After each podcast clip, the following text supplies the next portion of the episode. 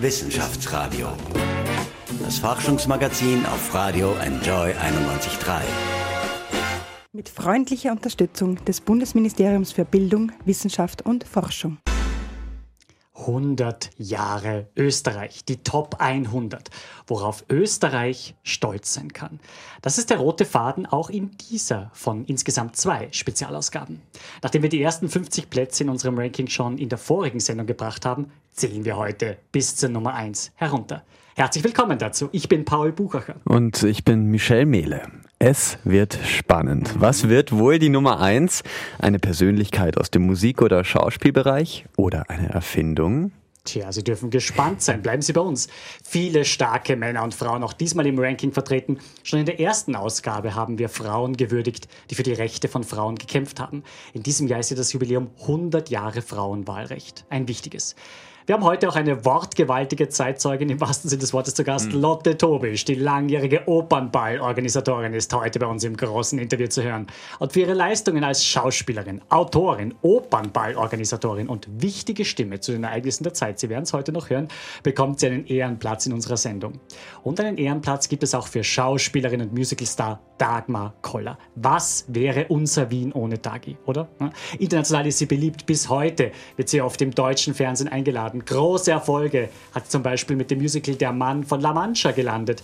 Ein weiterer Ehrenplatz, der geht an den bedeutenden Kärntner Dramatiker Peter Turini.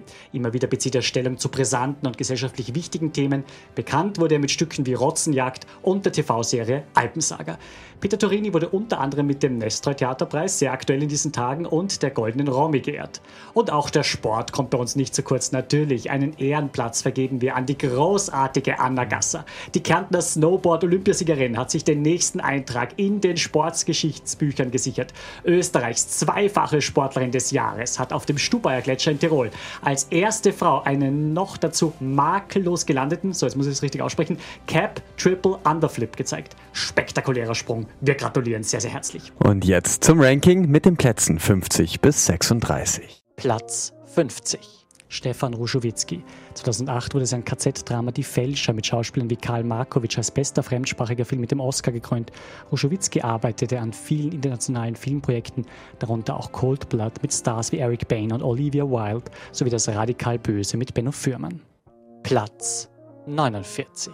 Dominik Thiem, Österreichs Tennisstar, ist der dritte Spieler, dem es nach Thomas Muster und Jürgen Melzer gelungen ist, in die Top 10 der Weltrangliste zu kommen. Zudem konnte er als erster Österreicher einen ATP-Titel auf Rasen gewinnen.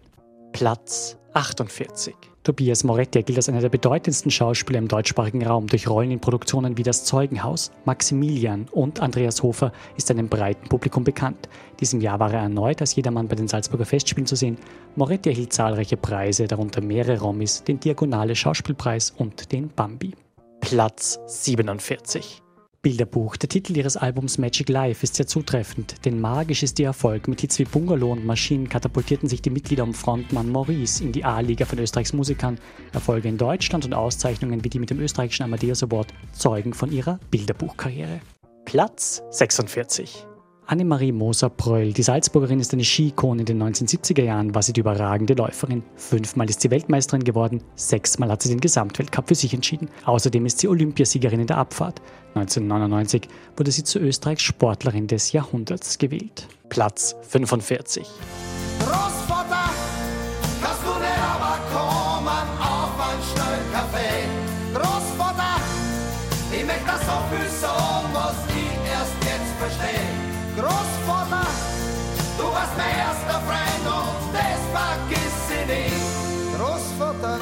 SDS, die steirische Kultband, begeisterte von den 1970er Jahren an Jahrzehnte ein großes Publikum. Sie verkaufte 2,5 Millionen Alben. Gemeinsam schufen Gerd Steinbecker, Günter Tiemischl und Schiffkowitz legendäre Austropop-Klassiker wie Großvater, Fürstenfeld, Überdosisgefühl und Irgendwann bleib ich dann dort.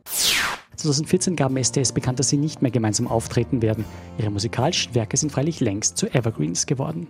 Platz 44. Thomas Wanek. Der erfolgreiche österreichische Eishockeyspieler spielt seit Juli 2018 bei den Detroit Red Wings aus der National Hockey League, der nordamerikanischen Profiliga. Im Jahr 2007 war er Österreichs Sportler des Jahres. Platz 43. Thomas Bernhard, sein Stück Heldenplatz am Burgtheater, das einen Skandal auslöste, ist legendär. Der Preisträger des Büchnerpreises, dem renommierten deutschen Literaturpreis, hat es verstanden, mit seinen Werken zu provozieren und den Finger auf die Wunden der Gesellschaft zu legen.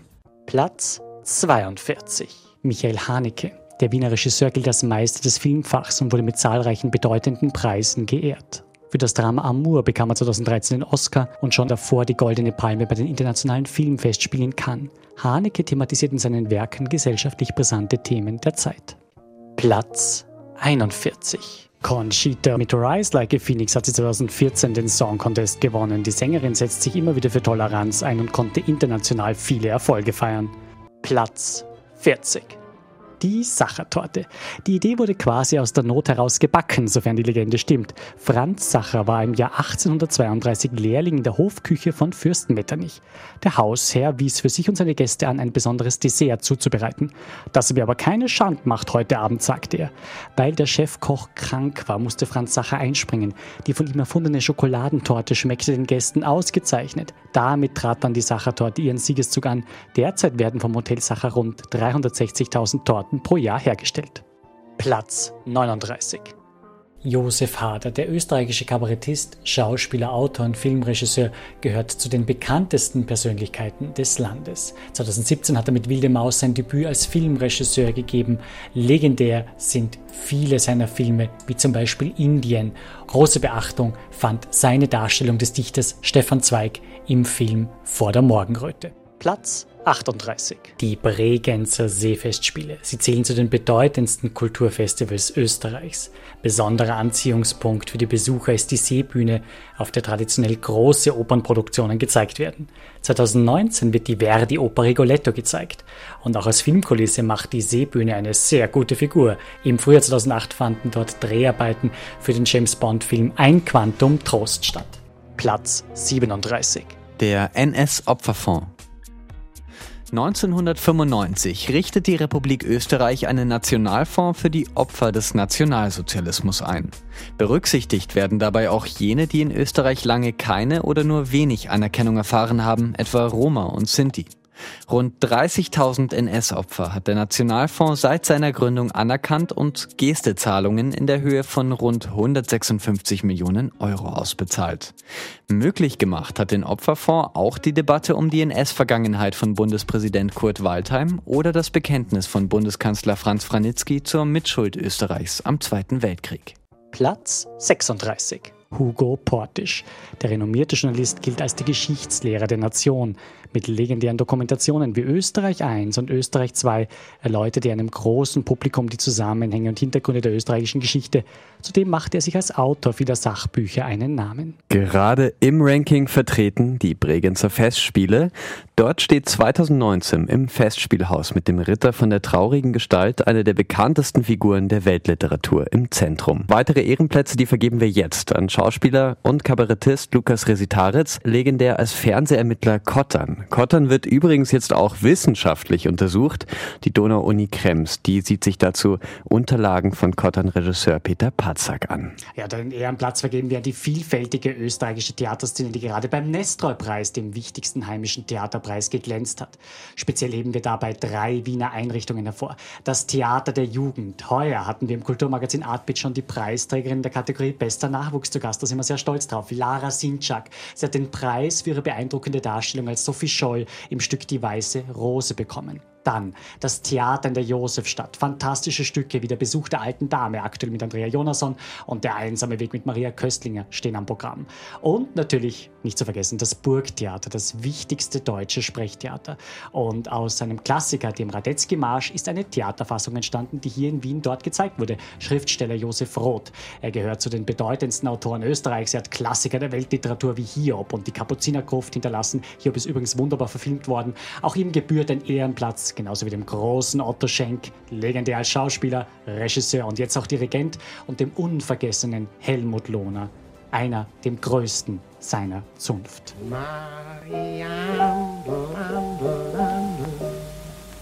Aus dem Wachauer Land Das hm. wäre eine Sendung ohne das Mariandel. Auch eine Legende ehren wir mit einem Ehrenplatz natürlich. Waltraud Haas, prägend für Generationen ihre Darstellung des Mariandels im Film.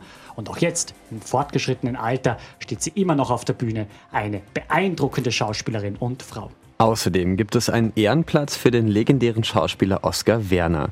Er hat in vielen Filmproduktionen wie Fahrenheit 451 mitgewirkt. Sein Markenzeichen war seine Stimme. Und ein Ehrenplatz geht an Schauspieler Karl Merkatz. Legendär als Bockerer und als Mundel. Gerade hat er seinen 88. Geburtstag gefeiert. Er hat zahlreiche Rollen im Film und auf der Bühne gespielt. Und auch heuer wird es wohl kein Silvester ohne Mundel geben. Wissenschaftsradio. Das Forschungsmagazin der FH Wien der WKW. Sie ist die Grand Dame der Wiener Gesellschaft. Na, hören mir auf mit der Grand Dame, das kann ich schon nicht leiden.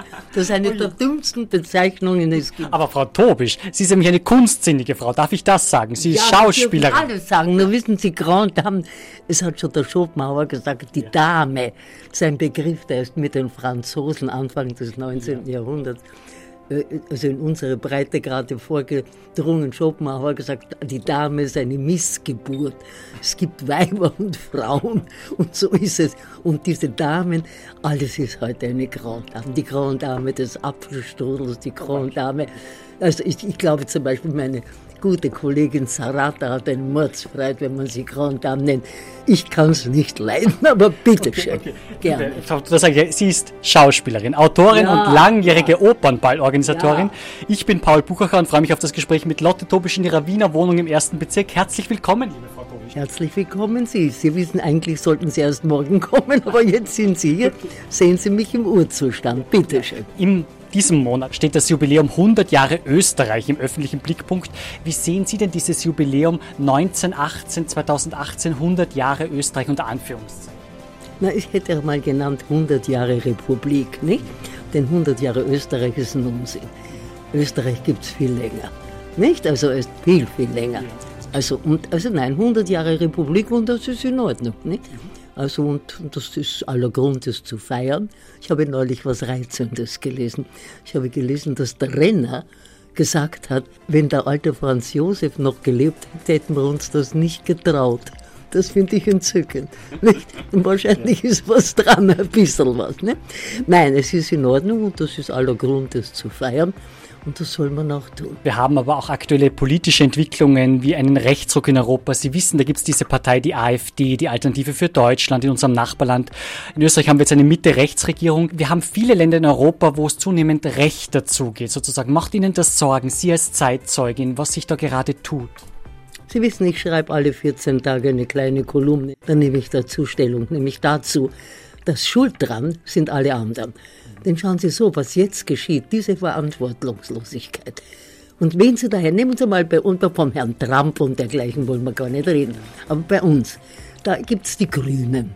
Das war eine Bewegung, die war, waren also die verschiedensten Parteien, eine Ideologie, sagen wir mal so, eine Idee und etwas völlig Richtiges. Jetzt haben die jahrelang, sind dann so weit gegangen, dass sie so moralinsauer wurden, dass man es nicht mehr ausgehalten hat. Und die Frau Klawischnik hat uns jahrelang, jeden, der grün war und irgendwas gemacht hat, was nicht ganz auf der Linie war, war man also ein Mörder, ein ich weiß nicht was. Und was hat sie gemacht?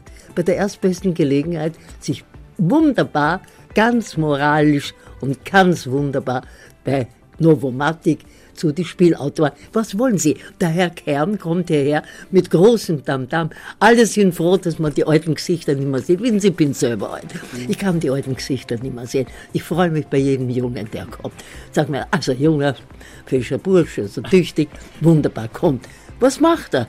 Und dann noch vor zwei Wochen, also bevor er zurückgetreten ist, sagt er uns mit dem Brustton der Überzeugung, alles Mumpitz, ich bleibe, lügt mitten ins Gesicht seiner Wähler, seiner Freunde, seiner Partei, tritt zurück, hinterlässt dem Wähler, ja was, nonverbal das Götz-Zitat. Ja, was wollen Sie? Der Strolz, mein Freund Strolz, den ich mag, hat mir auch gesagt, ein Junge. So, was, also nicht alles mein Fall, aber bitte. Was macht er?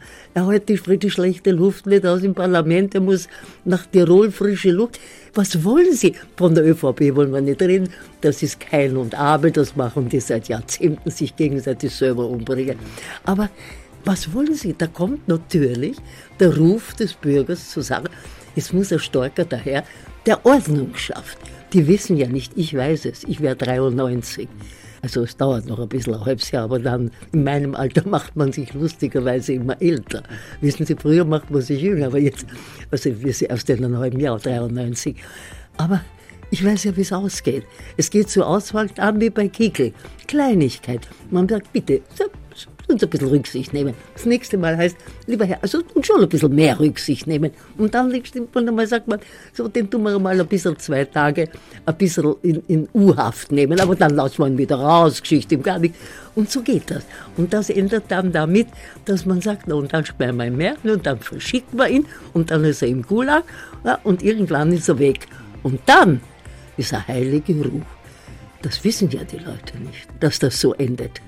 Und darum ist mir kotzeübel. Aber schuld daran ist nicht der Wähler, sondern schuld daran sind die Leute, die nur mehr daran denken, an ihre Karriere, an das Geld und das, die sind schuld. Wobei ich gar nichts dagegen habe. Ich bin kein roter Linksaußen, der sagt, alle müssen hungern. Und wenn der Kern daherkommt, verkleidet auf 1889 mit Lenin-Kapperl, äh, Pizza verkaufen, da kann ich also soll aufhören mit dem, sagt that's over, Gott sei Dank. Aber was glauben die eigentlich? Diese Verantwortungslosigkeit, also mich wundert es nicht, mich beängstigt es, aber wundern tut es mich nicht. Und wenn sie nicht bald zur Raison kommen, no, also ich werde es nicht mehr erleben, aber es gnade uns Gott, denn Sie sehen, auf der anderen Seite haben Sie in Amerika, die Zeiten sind vorbei, wenn es drunter und drüber geht in Europa und nichts mehr klappt, das muss man ja sagen, nach dem letzten Krieg, also fürchterlich, hätte man damals den Marshallplan nicht gehabt, wäre halber Europa verhungert nach dem Krieg. Also da ist der, der reiche Onkel aus Amerika, nicht aus Liebe, schon aus, aus Verdiensteren, aber egal, er hat das, aber das ist vorbei der, der Amerika sagt, America first, der tut uns den Hintern entgegenstrecken.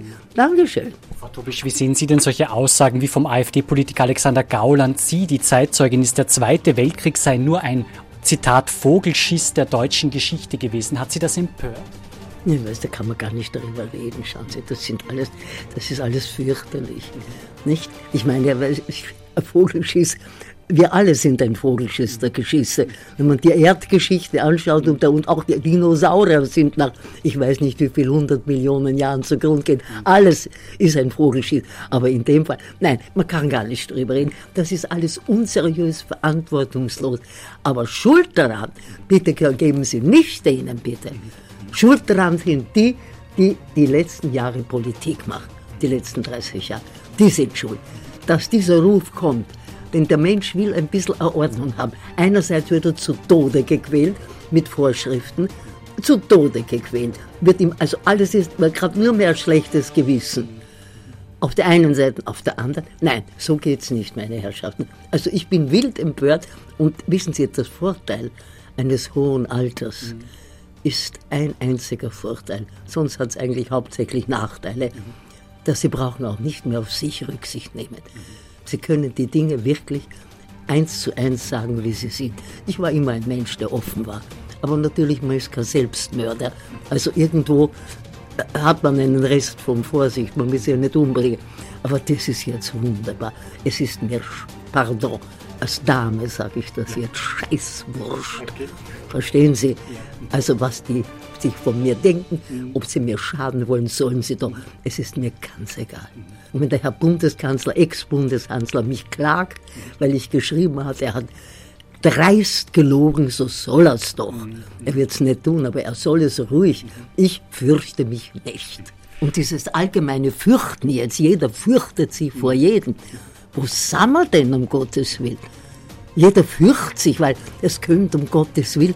Ja, was, was haben die gemacht? Wir sind doch nicht in einem Polizeistaat. Jetzt hat man sich also, äh, wie in meiner Jugend, also ich war ja kein, kein Säugling mehr, ich war immerhin ein Teenager in der Nazi-Zeit.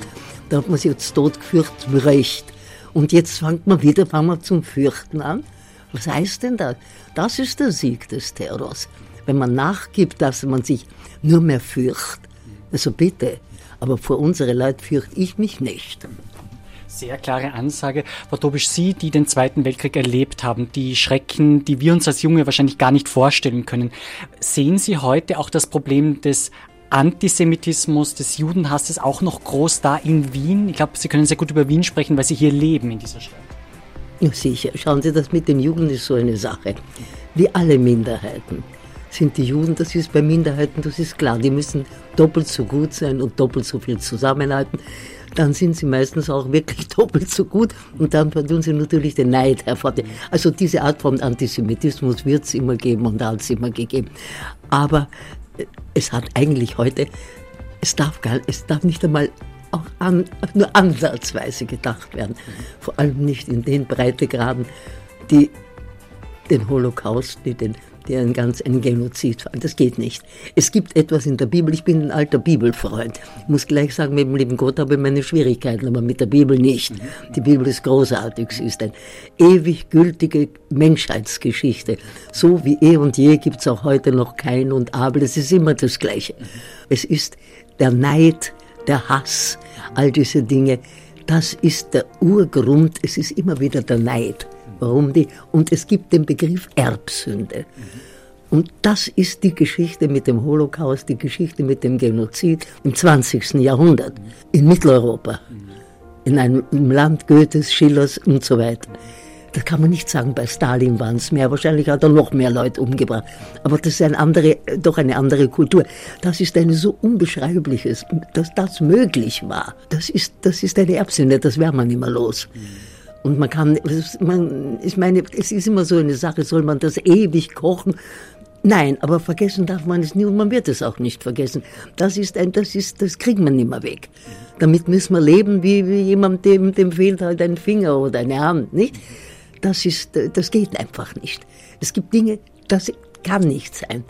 Und selbst wenn man also Anwandlungen hat, meistens aus Neid und der Missgunst oder irgend sowas, nicht, dann äh, muss man sehr vorsichtig sein mit dem, was man sagt, weil sonst macht man sich, da geht man in die Gasse, wo man nichts verloren hat und wo man auch nicht sein will.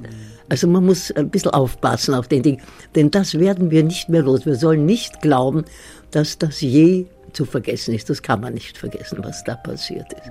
Meine Mutter war in zweiter Ehe mit einem Juden verheiratet. Also wir haben von allem gehabt. Wir sind eine schwarz-gelbe, eher monarchistische Familie gewesen. Also immer noch erstaunlicherweise.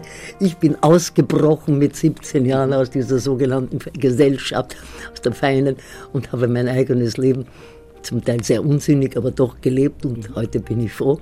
Wir haben von allem was gehabt. Durch die Heirat meiner Mutter mit einem Juden.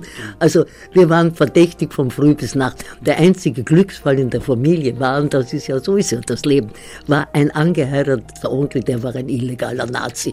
Das war unser Glück. Denn der hat uns immer, der war an sich ein anständiger Mensch, der da hineingeraten ist bei der Olympiade. Das hat ihm so gefallen, er war ein junger Mensch. Also er ist da beim Hitler gelandet und zum Schrecken der, der gesamten Familie hat sich plötzlich herausgestellt, der ist ein Nazi, der, der war illegal. Aber der hat uns dann sehr geholfen und dass mein Stiefvater ausreisen konnte, überhaupt. Ich habe immer gesagt, der, der Nazi-Onkel war ein Glücksfall. Denn der hat die Verbindung hergestellt, dass man rechtzeitig gewusst hat, bevor man abtransportiert wurde, hat er gesagt, Vorsicht, nicht Vorsicht bei dem. Aber sonst, es, es war, war keine. Wir haben, ich habe keine Nazis in meiner Familie, auch in unserem Freundeskreis nicht. Also ich weiß von der, der Seite aus, was sich abgespielt hat. Und es war, ja, es war ja ganz anders, als die Leute das heute sagen. Man, vor der Gestapo hat man natürlich berechtigt enorme Angst gehabt. Aber meine Mutter hat immer gesagt, noch mehr Angst wie vor der Gestapo, die oft bei uns am Haus, wir haben in Döblingen eine Villa gehabt, haben wir sie immer Besuch gekriegt. Noch mehr Angst habe ich von vis-à-vis -vis von der Frau, weil mit der habe ich vor einem Jahr einen Krach gehabt und ich weiß nicht, was sie einfällt was Menschen imstande sind, die heute freundlich sind oder nett sind, unter bestimmten Umständen, das sind die, also das ist die eine der erschreckendsten Erkenntnisse und man muss mit der Verurteilung insofern aufpassen, denn man muss immer denken, wie hätte ich gehandelt? Bin Sie ganz sicher, dass Sie immer anständig gehandelt hätten? Wissenschaftsradio, das Forschungsmagazin der FH Wien der WKW. Wie würden Sie denn sagen, wie hat sich denn die Bundeshauptstadt, wie hat sich denn, wenn ich das so sagen darf, Frau Tobisch, Ihr Wien unter Anführungszeichen verändert in den letzten 30, 40 Jahren? Gesellschaftlich, bautechnisch? Welchen Blick haben Sie heute auf die Stadt und welchen hatten Sie vielleicht so vor 30 Jahren? Mein Gott, Wien, ja. diese komische, diese komische Stadt, die ich so sehr liebe, die so ungeheuer provinziell ist, aber andererseits so auf künstlerischem, vor allem musikalischen Gebiet mindestens so viel bietet wie New York. Ich sage immer, ich habe diese Mischung zwischen St. Pölten und New York recht gern. Also einerseits hat es was furchtbar Provinzielles, andererseits hat es aber auch wiederum die sogenannte Heimeligkeit des Provinziellen, ein bisschen Biedermeier. Und das bin ich wahrscheinlich auch, trotz aller Modernität. Und auf der anderen Seite bietet es enormes. Wien ist eine merkwürdige Sache. Wien ist, äh, es wird viel, es wird viel gesündigt in Wien. Und es wird so furchtbar viel, auch, auch die, die Gemeinden, sie lügen sich alle eins, sie lügen sich auch pausenlos an. Wenn sie, und sie sind oft so mutlos. Zum Beispiel, wir leben nun von dem alten Franz Josef. Den kann man mögen oder nicht mögen. Es ist wurscht. Alles, was hier die Fremden sich anschauen wollen, ist vom alten Franz Josef gemacht. Das ist die, die also und, und den Habsburger. Also da, ist, da haben sie die Ringstraße, da schauen sie, sehen sie falsche Gotik, falsch, alles ist falsch, aber reizelnd. Also merkwürdig, falsch, aber irgendwie sehr liebenswürdig. So ist es nun mal. Und das wird nur schimpfen auf die. Nur, es wird, das, es ist, es ist deppert. Nicht? Wissen Sie, also andere Länder, schauen Sie die Franzosen an, die schließlich die Revolution erfunden haben, die machten sowas nie im Leben. Die sind sich ihrer Geschichte bewusst. Die sagen, das war, das ist unsere Geschichte, auch glorreiche Geschichte, groß. Die sind sie, wir, wir tun unentwegt, verleugnen wir unsere Geschichte, machen die alle zu Trotteln und andererseits davon leben wir. Aber was, es ist natürlich eine, es ist grotesk. Wenn man denkt, so eine Straße wie die Kärntner Straße, es sind nur mehr Souvenirgeschäfte, wo Nachttöpfe mit dem Franz Josef drauf sind und ich weiß nicht, Weinglasel mit der Sissi. Das ist schon grauslich. Wissen Sie, das ist etwas, was mir schon schwer aufstößt. Nicht? Also es ist, und dann wird es auch wieder so provinziell, so total provinziell. Denn diese Art des Fremdenverkehrsverkaufs ist so total provinziell. Das hat so nichts mit einer wirklichen Großstadt zu tun. Das ist einfach grauslich. Nein, leider, es ist da viel. Und dann ist so dieser, dieser Wahn. Also ich bin ein neuer, ob der neue Bürgermeister, der ein netter Mann ist. Ich habe ihn kennengelernt, ein sehr netter Mann. Aber ob der irgendwas, ob der einen Sinn dafür hat, dass es in Wien ja nicht einen Platz mehr gibt, der ein Platz ist. Es ist alles vollgerammt. Vollgerammt mit Standeln, mit, mit irgendwas wird vermietet um teures Geld. Nicht nur jeder Platz Jetzt ist jedes, also von Bundesländern will ich gar nicht reden, die ihre steirischen und sonstigen Wochen. Auf dem, es ist grauslich. Ein Platz ist ein Platz. Horror vacui, sagt sagt der Lateiner, der Horror vor einer Lehre, der, der in Wien ist. Es muss alles vollgerammt sein. Das ist natürlich auch ein Zeichen der Provinzialität. Nicht? Denn das, das gibt es auch in einer wirklichen Großstadt wie zum Beispiel Paris, da gibt es das nicht. Das beim Louvre, der ist auch vollgerammt, aber dass da die Leute herumliegen mit Psoffen und mit, das gibt es nicht. Nicht, die wissen, das sind jetzt ein wesentlicher Kulturteil. Das, bei uns sind die zwei herrlichen Museen, da mitten die Maria Theresia und dann liegen die herum, das schaut aus, verdreckt, alles. Also das ist, das ist schade, nicht? Da sollte man ein bisschen mehr Bewusstsein der, der, der Kaiserstadt Wien sein. Das ist sie nun mal, nicht? Und, und solche wollen wir sie auch. Und deswegen kommen die Leute her. Die hochverdienten Gemeindebauten.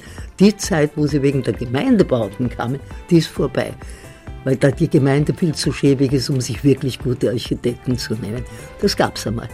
Die berühmte Zeit, wo die Leute Architekten nach Wien gebildet sind, sich die Gemeindebauten angeschaut haben, die also um den 20er Jahren, die waren auch eine architektonische, wirkliche Neuerung. Aber jetzt diese, diese Emmentaler Bauten, ich meine, das ist so uninteressant wie noch was. Sie kommen wegen der falschen Gotik und wegen all dieser Kriege und das kommen sie und wegen, wegen der Musik, die halt immer noch wirklich erste Klasse ist. Nicht? Was würden Sie sagen, was ist denn vielleicht noch typisch österreichisch? Ist es vielleicht die Wiener Staatsoper, wo Sie so lange den Opernball organisiert haben? Ist das noch ein Zeichen von Tradition, von Bewusstsein, wo auch noch sozusagen die Männer immer noch im Frack kommen müssen, was sich niemals geändert hat? Naja, aber schauen Sie, man ist ja auch dabei, den Opernball langsam aber sicher ich möchte nicht sagen zu demokratisieren, weil das war er immer, nicht? Das ist ja eine, eine reine Legende, dass das ein elitäres Fest ist, der kein der, der Kostümzwang ist es. Wenn die Leute also nicht im Frack dort wären, dann würde man sehen, was, welche Elite er ist, nicht? Also, aber sie sind ja auch am Wege, auch da sich irgendwie zu genieren dafür. Das ist falsch. Wenn Sie sowas, das ist ein gutes Geschäft, das ist eine nette Geschichte. Und das, ich war neulich beim Lanz in Hamburg und da wurde also Österreich verlacht und da bin ich losgegangen. Ich habe große Lacher gehabt und habe gesagt, ob Sie ernsthaft glauben, dass sie so viel weniger lustig sind für uns, dass wir finden, die Saufereien in München, die Pappnasen in, in, in, in Köln, sage ich, das ist lustiger, da ist uns der Opernball lieber, der ist hübscher zum Anschauen. Außerdem haben wir lauter falsche Jungfrauen dort, die sich furchtbar freuen, wenn sie mit Grünchen am Kopf dann tanzen. Die Eltern sage ich, lass das doch, es tut doch keinem Menschen weh. Es ist ein, ein gutes Geschäft und ist nett und ist, eine, ist auch eine, eine mehr oder minder eine Faschingsunterhaltung mit einem nostalgischen Dings. Lassen wir es doch. Und was die elitäre Gesellschaft ist, ich habe das vor 40 Jahren gesagt einem Reporter, ich weiß nicht mehr, von einer ausländischen Zeitung, der gesagt hat, ja, ob es denn noch zeitgemäß ist, so ein Fest für die Elite zu machen, für die feinen Leute. Wie gesagt, machen Sie nicht lächerlich. Am Opernball sind 10.000 Leute, 10.000 feine Leute gibt es auf der ganzen Welt nicht. Das ist einfach, das ist, da ist alles. Da ist vom Gauner Gaddafi-Sohn bis zu dem, guten unser aller Lugner und aber auch der Fürst Metternich und irgendein ein Gauner von irgendeiner Industrie, aber auch der National, das ist alles. Nicht? Und es kann auch die Hausmeisterin von Vis-a-vis sein, die halt sagt, ich streiche zwei Tage Kaorle im Sommer und gehe mit der Tochter am Opernball. Wir leihen uns vom Onkel sowieso den Frack aus, der ein Kellner ist und gehen am Opernball. Es ist, das ist ein, im Grunde auch ein Volksfest mit einer gewissen bisschen K und K-Nostalgie. Aber man braucht sich nicht, und wir genieren uns immer. Also unsere, die genieren sich alle dafür. Ich verstehe das nicht. Man muss seine Geschichte auch sagen, das so aber das ist, warum nicht? Das ist hübsch zum Anschauen und ist ganz lustig. Und die, die Holländer haben ihre Holzbandinen und das ist ihr Markenzeichen, die gehen ja auch nicht damit spazieren. Das ist halt, Holzbandinen ist halt ein, Markenzeichen, aber äh, ich meine, nein, das ärgert mich oft sehr. Und der Opernball, wie gesagt, ich habe immer gesagt, ernsthaft machen, aber nicht ernst nehmen. Das ist, doch, das ist auch ein Reiz. Nicht? Wenn Sie jetzt äh, Bronze, Silber und Gold für drei Dinge, die typisch österreichisch sind oder vielleicht auch hier in Wien sind, vergeben würden, Frau Tobisch, wie würde dieses Siegertreppchen sozusagen ausschauen? Wen würden Sie denn ganz oben hinstellen und wen würden Sie links und rechts mit Silber und Bronze ausstatten? Ja, wen würde ich ganz oben hinstellen? Das ist sehr schwer gesagt. Also in Wien nannte man es Schmäh auch. Eine Leichtigkeit. Wissen Sie, eine gewisse Leichtigkeit. Das ist ja auch, äh, ich habe so gern, wenn der Nestreu sagt, ob ich mich fürchte vor dem Sterben. Auch schauen Sie, es ist noch jeder gestorben, ich werde es auch überleben. Das ist entzückend. Das ist eine wienerische Formulierung, die traurig aber wahr, aber wir werden sehen, nicht? Das ist, das, diese Art, die hat einen großen Reiz. Die kann natürlich auch dann sehr bitter zu Karl Kraus, aber auch im Ernsten noch eine gewisse Leichtigkeit, eine Grazie. Das würde ich sagen, war in Wien eigentlich früher eines der Markenzeichen, nicht? Und sonst ja was. Sie machen, sie, sie ruinieren ja sich selber alles. Das ist so schade, nicht? Wenn ich da hinauf war, die Höhenstraße, jetzt, ich weiß nicht warum, jetzt tun sie schon wieder irgendwo Bäume schlägern, da kommt wieder irgendein ein Hotel oder irgendein Event. Wo ich sage, in dem Wienerwald, es gibt nichts Schöneres. Also ich, wenn, sie, wenn Sie mir sagen, wem würde ich die Goldmedaille geben, dann würde ich sagen, dem lieben Gott, der, die, der diese, die voralten, diese, oder die, der das gebaut, ich war jetzt im, in, äh, geschaffen hat, ich war jetzt wieder in Baden und diese Ausläufer vom Anhänger und da hinüber zum Leopoldsberg nach Wien. Wenn man dann runterschaut ins Wiener Becken, da liegt diese merkwürdige Stadt. Die liegt da unten. Dann sage ich, gibt es was Schöneres wie das? Da sind die Alpen zu Ende und dort beginnt Asien auf der anderen Seite. Es ist diese, also diese Lage, dieses hier, das ist schon unglaublich schön. Es geht mir überhaupt so viel an Schönheit ab. Es ist plötzlich ist alles muss skurril sein ja, ganz lustig, aber es muss alles skurril sein. Und es ist so, es, es gibt in, Wien und seine Umgebung hat noch so viel Schönheit. Der Wienerwald, wenn man, also ich, ich bin heute uralt und kriege wenig Luft und kann nicht mehr so viel spazieren gehen. Aber früher, ich weiß, solche Wienerwaldspaziergänge im Herbst, das ist einzigartig schön.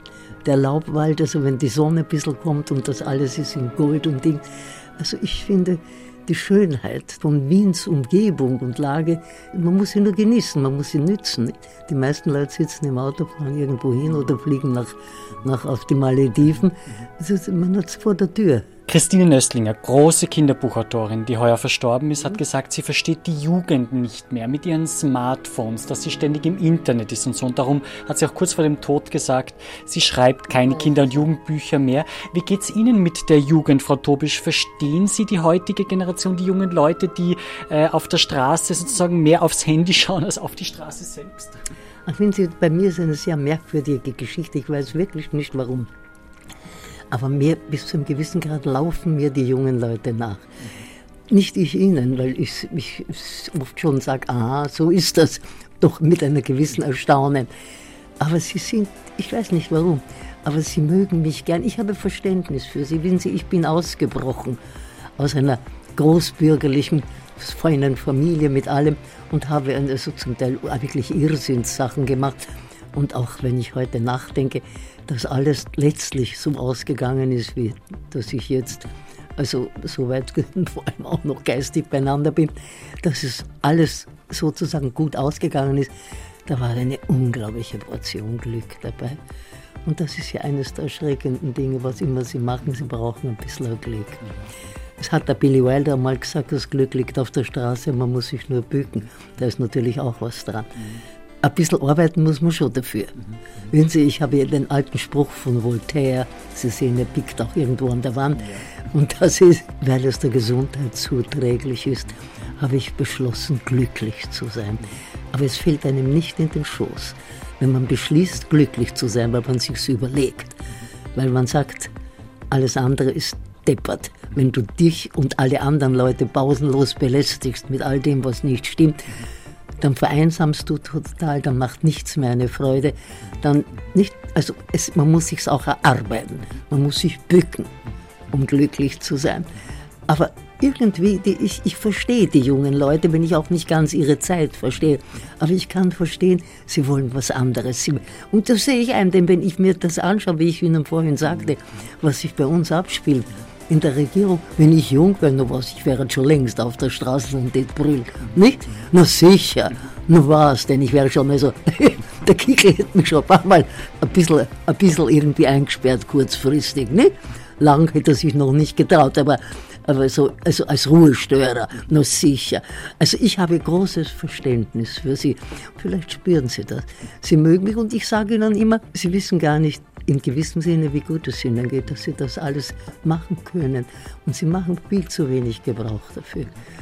Denn was sie Gebrauch machen, ist dann, dass sie mit diesen blödsinnigen Kasteln herumrennen, ihren Nachbarn nicht anschauen, dass sie nicht genug miteinander reden. Sie korrespondieren mit ihr, sie Facebooken mit ihnen und weiß der Teufel was und twittern. Aber reden, in die Augen schauen, das ist doch was anderes, nicht? Und das äh, sage ich immer, äh, redet miteinander, man muss miteinander reden. Also ich komme mit ihnen gut aus, und, aber was mich viel mehr erstaunt ist, dass sie mit mir so gut auskommen. Hm? Wenn man bei Lotte Tobisch zu Gast ist, fällt auf, man ist von ganz vielen Büchern umgeben. Wir sind mitten in der Bibliothek und hier liegt das neue. Die Bibliothek ist nebenan. Bibliothek Aber, ist nebenan, ja. Na, der nebenan. Die, die meisten Bücher sind nebenan, es sind überall Bücher. Wunderbar. Und äh, es liegt das neue Timo Wermisch Buch hier, Die Hungrigen und die Satten. Ja, ja. Äh, der hat auch geschrieben, er ist wieder da. Das ja, war die Parodie ja, mit Hitler. Wie gefällt Ihnen das neue Buch? Ich habe es jetzt gestern gekriegt. Also ich habe nur durchgeblättert. Naja, das interessiert mich sehr, nur sicher. Also Lotte Tobisch ist äh, sehr am Lesen. Aber Sie schreiben ja auch selber Bücher Frau Tobisch, und Sie haben Ihr Projekt in Baden. Welche Projekte wollen Sie denn noch umsetzen? Sie haben gesagt, in einem halben Jahr sind Sie 93, aber Sie strotzen, glaube ich, vor Taten dran, kommt mir. Schauen Sie, ich will Ihnen was sagen. Man ist töricht, wenn man in meinem Alter Pläne macht. Ein alter jüdischer Witz heißt, wie wollen Sie den lieben Gott zum Lachen bringen? Ich kann es Ihnen sagen, indem Sie Pläne machen. Und es ist so, in meinem Alter sagt man, was mache ich heute? Was werde ich morgen machen? Und übermorgen nun schauen wir mal. Ne? Und so halte ich's. Verstehen Sie? Ich habe Pläne, aber ich mache keine Pläne. Ich meine, ich bin ja nicht deppert, nicht? Ich meine, das hat alles ein Ende. Aber ich, ja, gut, es ist, ich habe das, hab das Einzige, was ich in meinem Leben richtig gemacht habe. Das Einzige. Alles andere war unendlich viel Falsches, was gut ausgegangen ist und mich auch glücklich gemacht hat. Aber richtig war es nicht. Das war, das Richtige war, dass ich eigentlich im Allgemeinen immer gewusst habe, wann etwas zu Ende ist. Also ich habe Theater gespielt, ich wollte natürlich mindestens die Wesseli werden. Und nach also 25 Jahren, was bin ich drauf gekommen, das wird es nicht ganz. Ne? Und dann habe ich mich mit Organisation beschäftigt, mit dem auch im Theater, ein bisschen Fernsehen gemacht, dies, jenes gemacht. Und dann ist diese komische Geschichte mit dem Opernball auf mich zugekommen, als mich interessiert der Ball, nicht die Bohne. Also, mich, also ich gehe auf keine Bälle, und wenn ich gehe, dann aus irgendeinem karitativen Zweck. Aber sonst, also diese ganze Society-Getue, mich werden Sie auch nahezu auf keiner Cocktailparty finden, außer es hat einen bestimmten Zweck, aber sonst nie. Also als Unterhaltung ist das langweilt mich zu Tode. Also diese Art der Gespräche. Aber dann habe ich gesagt, naja, also zum Organisieren, das ist ein österreichischer Fasching, das ist ein, warum nicht? Gerne mache ich und außerdem, ich mache gern Leute glücklich. Und es ist ja entzückend, wenn man so denkt, dass wie viele junge Leute, also ich weiß nicht, ob es heute so ist, inzwischen sind ja auch schon wieder 25 Jahre vergangen, aber dieses Christum bei dem Ball mittanzen, so die, die Seligkeit. Also egal, ob es ein Bauernmädel ist oder die Haute Volée, dabei sein bei der Eröffnung der Oper. Und wenn man dann so ein etwas benachteiligtes Mädel, die aber tanzt, habe ich immer gedacht, ist Conditio sine qua non.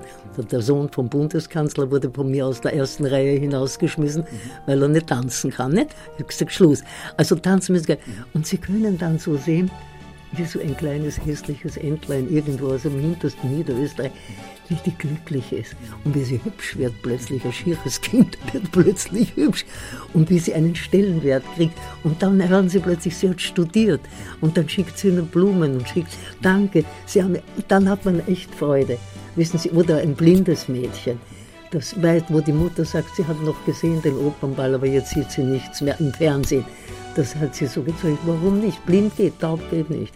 Und wenn wir einen jungen Mann finden, wo man sagt, bist eingeladen und mit diesem Mädchen verbringst du den Abend und hat wunderbar, ewig glücklich gemacht. Hat getanzt eine Nacht. Also ich mache gern Leute glücklich, ich sehe.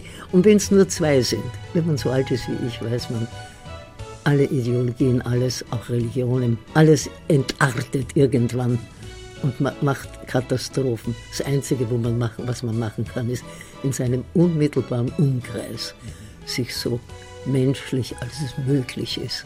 Man ist ja auch nur ein Mensch und haut genug oft daneben. Aber als es möglich ist, sich zu benehmen und Leute ein bisschen Freude zu machen, das macht er selber auch eben die große Freude. Also das kommt auf einen zurück, nicht wieder. Nicht, dass man es deshalb tut, aber es, es rentiert sich außerdem nicht, kommt man später drauf. Also, und darum habe ich das auch gern. Aber dann nach 15 Jahren, und man hat mich sehr gebeten, das weiterzumachen. Das war, da war ich 70. Und da habe ich gesagt, jetzt ist Schluss. Eine neue Generation, da gab die Computergeneration. Angefangen habe ich noch mit dem Zettelkasten, aufgehört habe ich mit dem Computer. Das ist eine neue Welt, eine neue Zeit und habe aufgehört damit. Und dann habe ich gesagt, und was machen wir jetzt? Das haben sie gesagt, jetzt wirst du reisen. Sage ich, nein, ich bin schon vorher gereist und die Malediven interessieren mich nicht so enorm. Ich mache was anderes. Da gibt es das kleine Künstlerheim in Baden. Das ist schon sehr heruntergekommen. Das ist schon über 30 Jahre oder 40. Das gehört auf Vordermann gebracht und Geld brauchen die. Und dann habe ich mich der Sache angenommen. Außerdem bin ich bei der Alzheimer-Gesellschaft, da bin ich dann Ehrenmitglied und habe mir gedacht, jetzt kümmerst dich um alte Leute, bist selber alt, kennst dich aus, weißt, was das heißt und kümmerst dich um diese Dinge und versuchst da, so gut es halt geht, das zu machen. Und dann, mit 90, habe ich gesagt, jetzt wäre es eigentlich Zeit, noch irgendwas zu machen. Ja. und, nicht? und da kam der Sikrowski einmal, habe ich ihn irgendwo kennengelernt, sagte, Sie erzählen, so gut schreiben Sie doch was. Und so kam ich dann zu den Kolumnen. Zuerst habe ich jede Woche geschrieben, aber das war mir dann zu viel. Jetzt sage ich alle 14 Tage. Und jetzt, das genieße ich ungeheuer. Und das sage ich Ihnen jetzt schwarz auf weiß. Also ohne ein Blatt mehr vor den Mund zu nehmen, sage ich das, was ich, was ich glaube, was gesagt werden muss. Und das tue ich. Ich bedanke mich aber auch. Ich habe mich auch schon sehr bedankt bei der Polizei oder einmal bei der Rettung, gesagt, wie gut die sind. Also ich tue nicht nur schimpfen.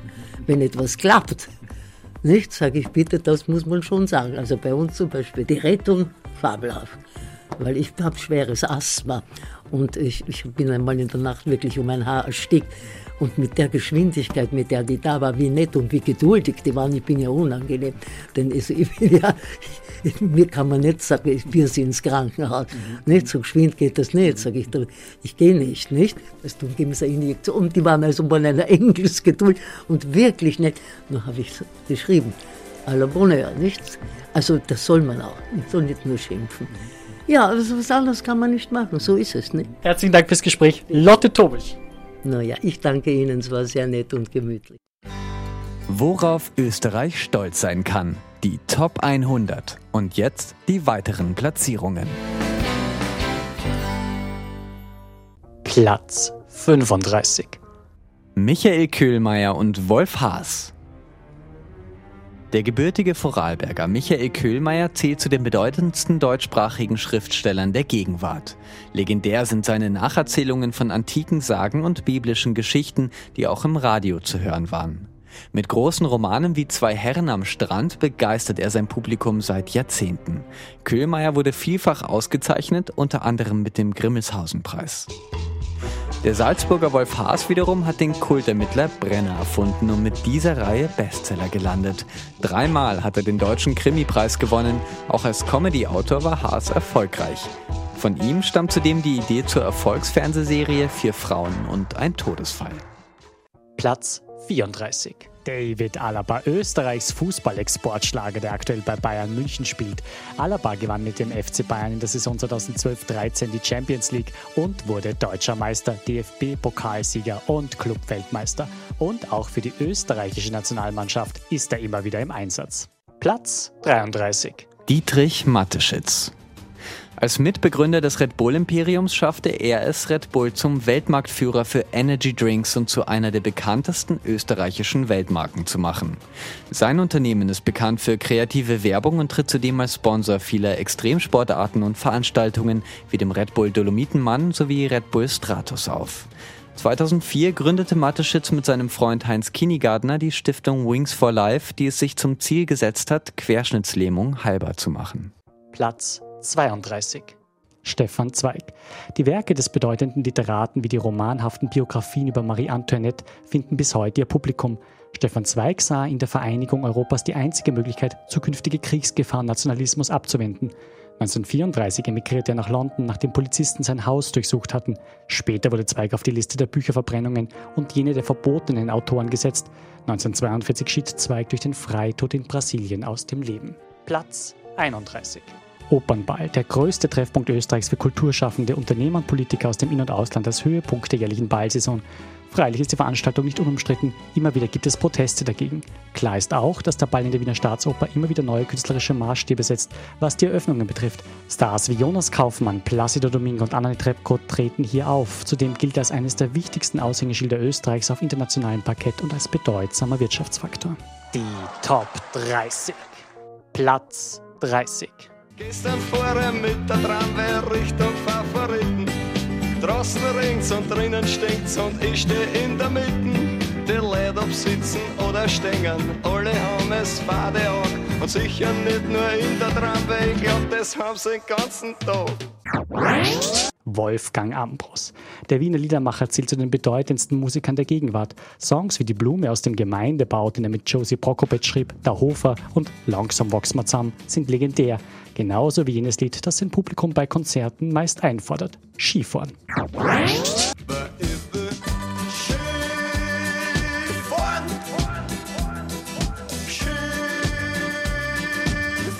Platz 29.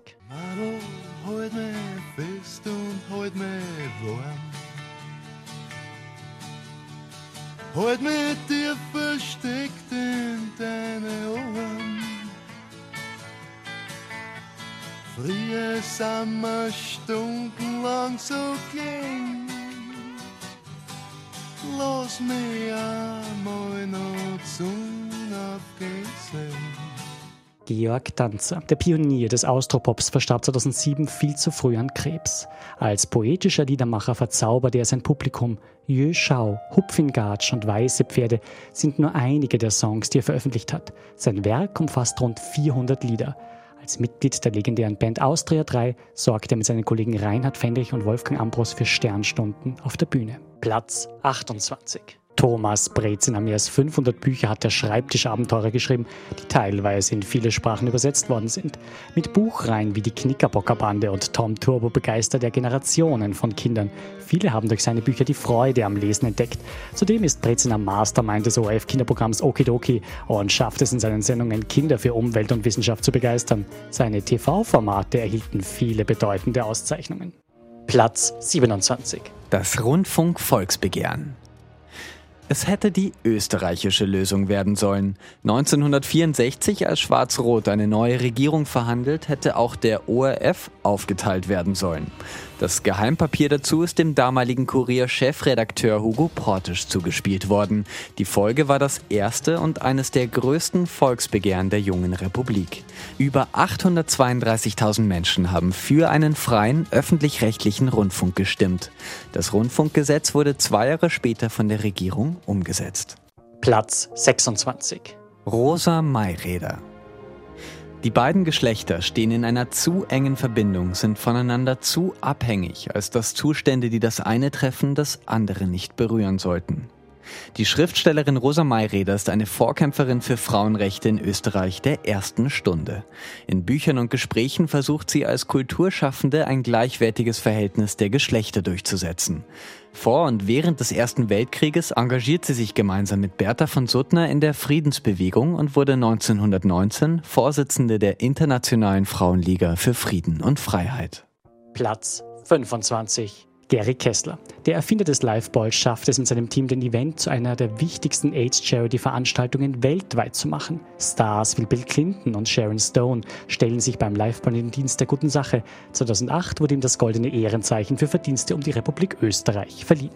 Platz 24. Da kann man machen, was man will. Da bin ich her, da. Da das Eis von meiner Seite, wie von einem Gletscher im April, auch wenn wir's schon vergessen haben. Ich bin der Apfel, du mein Stamm. So wie der Wasser talwärts rinnt, unwiderstehlich und so hell, fast wie die Tränen von einem Kind, wird mein Blut auf einmal schnell, sag ich am Mensch der Welt voll stolz. Und wenn ihr wollt, sagt ganz allein, I am from Austria. Reinhard Fendrich.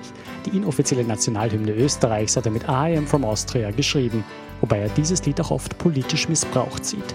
Mit Songs wie Weiß der wie ein Bergwerk und Strada del Sole hat Fendrich zeitlose Klassiker geschaffen, die Generationen begeistern. Er zählt zu den bekanntesten Vertretern des Austropop war auch als Filmschauspieler erfolgreich. Legendär ist die Gruppe Austria 3, die er mit Wolfgang Ambros und Georg Danzer bildete. Platz 23 die Trapp-Familie. Ihre Geschichte wurde unter dem Titel The Sound of Music verfilmt. Mit Julie Andrews in der Hauptrolle der Maria von Trapp wurde der Film ein Welterfolg. 1935 gründete Maria von Trapp den Familienchor. Die Familie emigrierte vor den Nazis in die USA. Als Trapp Family Singers wurden sie berühmt. Nach dem Ende des Zweiten Weltkriegs organisierten sie eine Hilfsaktion und sammelten Kleidungsstücke und Nahrungsmittel für Österreich. Platz 22. Anna Veit, die österreichische Super-Skirennläuferin. Sie fährt in allen Disziplinen, gehört seit 2008 der Nationalmannschaft des österreichischen Skiverbandes an und ist Mitglied des Skiclubs Hypo Hallein. Ihre bisher größten Erfolge sind der Gewinn des Gesamtweltcups in den Saisonen 2013-14 und 2014-15, der Olympiasieg im Super-G bei den Olympischen Winterspielen 2014 sowie drei Weltmeistertitel. Platz 21. Marcel Hirscher. Slalom und Riesenslalom sind die Disziplinen des gebürtigen Salzburgers im Skisport. In diesen gehört er zu den erfolgreichsten Fahrern der Geschichte. Aber auch im Super-G und in der Super-Kombi erzielte er Erfolge. Hirscher entschied als erster den Gesamtweltcup siebenmal für sich und zwar in ununterbrochener Folge von 2012 bis 2018. Hinzu kommen unter anderem sechs Weltmeistertitel. Und weil wir gerade auch einen großen Musiker wie Reinhard Fendrich im Ranking hatten, vergeben wir weitere Ehrenplätze an Sängerinnen und Sänger, die sehr erfolgreich sind. Wir können nicht alle nennen, wir haben uns für ein paar entschieden. Hubert von Geusern, der darf hier einfach nicht fehlen, ein Ausnahmekünstler, ein Weltmusiker. Seine Musik, das ist eine Mischung von Rockmusik mit Elementen traditioneller Volksmusik und macht ihn zu einem der wichtigsten Vertreter der neuen Volksmusik, genauer des Alpenrocks. Ein weiterer Ehrenplatz, der geht an den legendären Ostbahn-Kurti, Willi Resetaritz. Er ist wirklich eine Austropop-Legende und im Dezember November feiert er seinen 70. Geburtstag. Er setzt sich für Menschenrechte ein. Er hat die Organisationen Asyl in Not und SOS Mitmensch begründet. Er gründete auch das Integrationshaus Wien, bei dem er Ehrenvorsitzender ist. Seit 2015 ist Resetaritz Mitglied des Universitätsrats der Uni für Musik und Darstellende Kunst hier in Wien und vergangenes Jahr hat er den wichtigsten heimischen Musikpreis, den Amadeus Award, für sein Lebenswerk erhalten. Ein Ehrenplatz geht an die großartige Sängerin Ina Regen, noch sehr jung, ja, aber sie hat schon Hits wie Ihr Kind gelandet. Ein weiterer Ehrenplatz für DJ Ötzi. Vielleicht ein bisschen umstritten, aber ich glaube, den kann man schon reinnehmen. Denn der Entertainer, der Hits wie ein Stern gelandet hat, ja, mit Nick P., der ist mit über 16 Millionen verkauften CDs. Einer der erfolgreichsten Musiker aus dem deutschsprachigen Raum. Das erreicht schon fast Helene Fischer-Niveau. Und ein Ehrenplatz geht an eine junge, kräftige Stimme in diesem Land, Virginia Ernst. Ja. Folgt ihr doch mal auf Instagram, da kann man sehen, dass sie gerade an neuen Songs arbeitet. Hits wie Soldier hat sie gelandet. Und auf sie dürfen wir nicht vergessen, sie haben bereits die Wiener Stadthalle ausverkauft das Kabarettmusikduo Pizzera und Jaus. Absolute Shootingstars. Paul Pizzera stammt aus der Steiermark, Otto Jaus aus Wien. Wissenschaftsradio. Das Forschungsmagazin der FH Wien der WKW. Im Ranking war bereits von der Jahrhundertsportlerin Annemarie Moser-Bröll die Rede und über die Leistungen großer Sportlerinnen und Sportler aus 100 Jahren österreichischer Geschichte sprechen wir jetzt mit Laola, ein Sportexpertin Daniela Kulowitsch. Schön, dass du da bist. Hallo Dani. Hi. Liebe Dani, was macht denn die Annemarie Moser-Bröll und den Hermann Mayer so besonders und zu solchen Ikonen, ja, die sicherlich noch weit strahlen werden, auch über die nächsten Jahre? Ja, du hast es schon angesprochen. Äh, Annemarie Moser-Bröll ist eine Jahrhundertsportlerin äh, in Österreich und auch über die Grenzen hinaus wahrscheinlich. Äh, ich muss sagen, leider war ihre große Karriere vor meiner Zeit quasi. Also ich habe es nicht selbst miterlebt, aber wenn man sich so die Bilder von damals anschaut, ähm, ja, es ist einfach bewundernswert, ähm, ja, was Annemarie Moser-Bröll damals geleistet hat. Gleiches gilt für Hermann Mayer. Ähm, mir fällt da natürlich gleich sein legendärer Sturz bei den Olympischen Spielen in Nagano ein. die Bilder sind sind um die Welt gegangen und äh, drei Tage später gewinnt er dann die Goldmedaille. Ähm, ja, das hat ihn quasi ja zum Helden gemacht und mhm. äh, das wird er wahrscheinlich auch immer bleiben. Natürlich ähm, dann in weiterer Folge auch sein schwerer Unfall, sein Motorradunfall, der ihn fast äh, das Bein gekostet hätte. Ähm, er hat sich dann noch zurückgekämpft, ähm, hat sogar noch äh, Siege gefeiert im Weltcup, also wirklich ganz große Sportler und auch äh, beide, ich habe äh, Annemarie Moser-Bröll jetzt wieder bei der ähm, Sporthilfe Gala gesehen, ähm, auch beides äh, wirkliche Persönlichkeiten, die sich, glaube ich, ähm, auch durch die großen Erfolge nicht äh, sehr viel verändert haben und äh, ja, wie gesagt, nach wie vor große Persönlichkeiten sind. Großartige Leistung von Bernadette Schild beim Damenslalom in Levi. Die Schwester von Marlies Schild hat Bronze geholt. Marlies und Bernadette Albert Schild verleihen wir weitere Ehrenplätze in der Sendung. Marcel Hirscher und Anna Veit wiederum, die sind auch noch bei uns im Ranking vertreten. Was macht all diese Vertreter einer jüngeren Generation so besonders? Ja, also das, äh, wie du sagst, es ist eine neue Generation. Das äh, Skifahren von heute kann man nicht äh, mit dem Skifahren von damals vergleichen. Und ja, jetzt ist es einfach so, dass ja, die Dichte auch viel höher ist, dass man viel mehr leisten muss und äh, ja, natürlich gerade äh, Läufer wie Marcel Hirscher, der ja die letzten Jahre dominiert und äh, ja, nahezu alles gewinnt, was man irgendwie gewinnen kann. Das ist schon äh, sehr beeindruckend, dass man äh, so lange auf einem so hohen Niveau Skifahren kann. Ja. Oft wird von Österreich als Skination gesprochen. Äh, hat das Skifahren in dem Land, in dem immer weniger Kinder Skifahren können, noch die große Bedeutung für die Identität? Ich glaube schon, äh, nach wie vor, denn äh, ja, äh, Skifahren gehört einfach äh, zu Österreich dazu. Das ist äh, natürlich vor allem in den westlichen Bundesländern so, dass die äh, kleinen Kindern schon, kleine Kinder schon fast ja, vorher Skifahren können, bevor sie noch gescheit gehen können. Und ja, natürlich wird es auch immer weniger, weil es, glaube ich, auch daran liegt, dass Skifahren immer teurer wird. Ähm, als Familie sich einen einwöchigen Skiurlaub zu leisten, geht fast nicht mehr, glaube ich. Mhm. Ähm, ja, aber ich glaube, äh, Skifahren hat nach wie vor einen sehr hohen Stellenwert und äh, ja, ich kann nur von mir sprechen und von meinem äh, Freundes- und äh, Bekanntenkreis. Also da sind einige Skifahrer noch dabei. Switchen wir kurz thematisch nach Deutschland. Die deutsche Nationalelf ist bei der WM in Russland abgestürzt und nicht ins Finale gekommen. Ja. Schadenfreude bei gewissen Österreicherinnen und Österreichern wahrscheinlich noch vorhanden. Aber welche großen sportlichen Leistungen aus Österreich wurden denn in den letzten Jahren in Bereichen erbracht, die vielleicht nicht so viel Aufmerksamkeit haben, wie eben der Skisport ja, oder Tennis mit Dominik Thiem? Ja. Wo sagst du, wo gab es denn noch vielleicht ganz grandiose Leistungen? Ja, natürlich, das sind ähm, natürlich äh, ja, so Leistungen wie im Skifahren oder im Tennis und im Fußball, da liegt die Aufmerksamkeit drauf. Mhm. Aber es gibt auch äh, ja, in einem quasi Randsportarten äh, immer wieder gute Leistungen. Äh, mir fällt da spontan äh, in der Leichtathletik zum Beispiel Lukas Weißheidinger oder auch Ivona Dadic ein, mhm. die da wirklich Großes leisten. Oder zum Beispiel unser ähm, Hockey-Nationalteam, die Europameister und Weltmeister geworden sind in diesem Jahr. Also ähm, es gibt in Österreich wirklich, dafür, dass wir so ein kleines Land sind, sehr, sehr viele sehr gute äh, Sportler, die sich auf jeden Fall äh, mehr Aufmerksamkeit verdient hätten. Und ich will sagen, an die genannten vergeben wir auch Ehrenplätze. Und zwar jetzt. Ist Österreich denn generell eine Sportnation? Haben wir so gut wie in fast allen Bereichen tolle Leute, wobei es im Fußball, muss man auch sagen, immer mal wieder hakt, gell, sozusagen, leider, ja. Obwohl jetzt wieder Aufwind unter Franco Foda, neuen Trainer, aber es hakt dann doch immer wieder, gell, bei großen Bewerben vor allem dann, ne? Ja, genau, also ähm, man denkt natürlich dann äh, an die äh, Europameisterschaft 2016 zurück, äh, wo wir sehr bitter schon in der Vorrunde ausgeschieden sind, mhm. wo sich viele nach der ähm, famosen Qualifikation wahrscheinlich mehr erwartet hätten. Ähm, aber ich glaube, das ist auch ein bisschen ein Lernprozess noch, den die Mannschaft braucht, weil äh, so viel Erfahrung bei großen Ereignissen haben wir dann leider noch nicht. Also, mhm. aber ich bin äh, positiv gestimmt. Äh, die nächste EM-Qualifikation steht quasi schon vor der Tür im nächsten Jahr. Und ja, und was den Fußball generell angeht, äh, muss man natürlich auch Red Bull Salzburg nennen, die ja für Furore sorgen und äh, wirklich, Salzburg, wirklich, ganz wichtig. wirklich sehr, sehr gute Leistungen äh, bringen. Also da muss man auch den Hut ziehen. Ja. Beim Thema Fußball sind freilich auch Sportler wie David Alaba zu nennen. Was macht ihn so besonders für dich? Ja, David Alaba hat natürlich schon äh, sehr viel geleistet. Er war ähm, jahrelang der, ja, der große Star in Österreich. Man muss jetzt ehrlich sagen, ähm, er hat jetzt vielleicht nicht mehr so die Glanzzeiten, die er vielleicht vor zwei, drei Jahren gehabt hat. Ähm, sein Nationalteamkollege Marko Anatovic läuft ihm da jetzt ein bisschen den Rang ab, mhm. aber nichtsdestotrotz ähm, ist das Können, mhm. das Talent von David Alaba äh, unbestritten und ich bin mir sicher, er wird auch wieder ähm, ja, äh, bessere, bessere Phasen haben in Zukunft äh, und hoffe es natürlich auch in allererster Linie für unser Nationalteam. Ja. Der legendäre Cordoba-Mythos, der jährt sich heuer ja zum 40. Mal.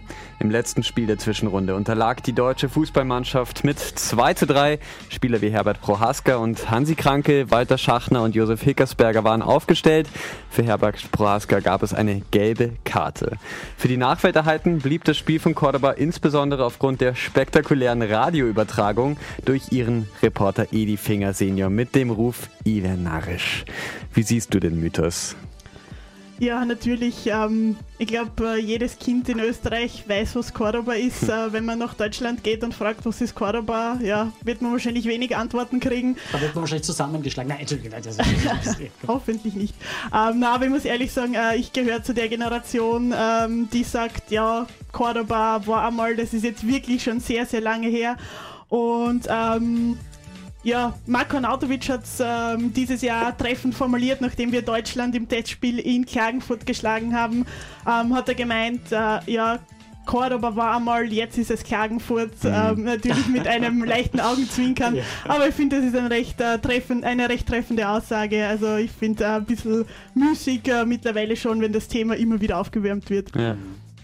Ja, Dani, wer sind denn aber die großen Sporttalente der Zukunft? Ja, wenn wir so eine Wahl zum 150-jährigen Jubiläum Österreichs wieder machen würden, wer von den jungen Talenten würde da vielleicht vorkommen, wo du sagst, ja, der traue ich sozusagen auch in den nächsten Jahren ganz groß aufzuzeigen, da ist noch viel Entwicklung möglich sozusagen, ja, so ein outstand, eine outstanding Person. Ja. Weil wir gerade beim Fußball waren und jetzt ähm, äh, aktuell äh, die Länderspiele hinter uns haben, da hat ein junger Mann aufgezeigt, Xaver Schlager, äh, mhm. spielt aktuell bei Salzburg. Mhm.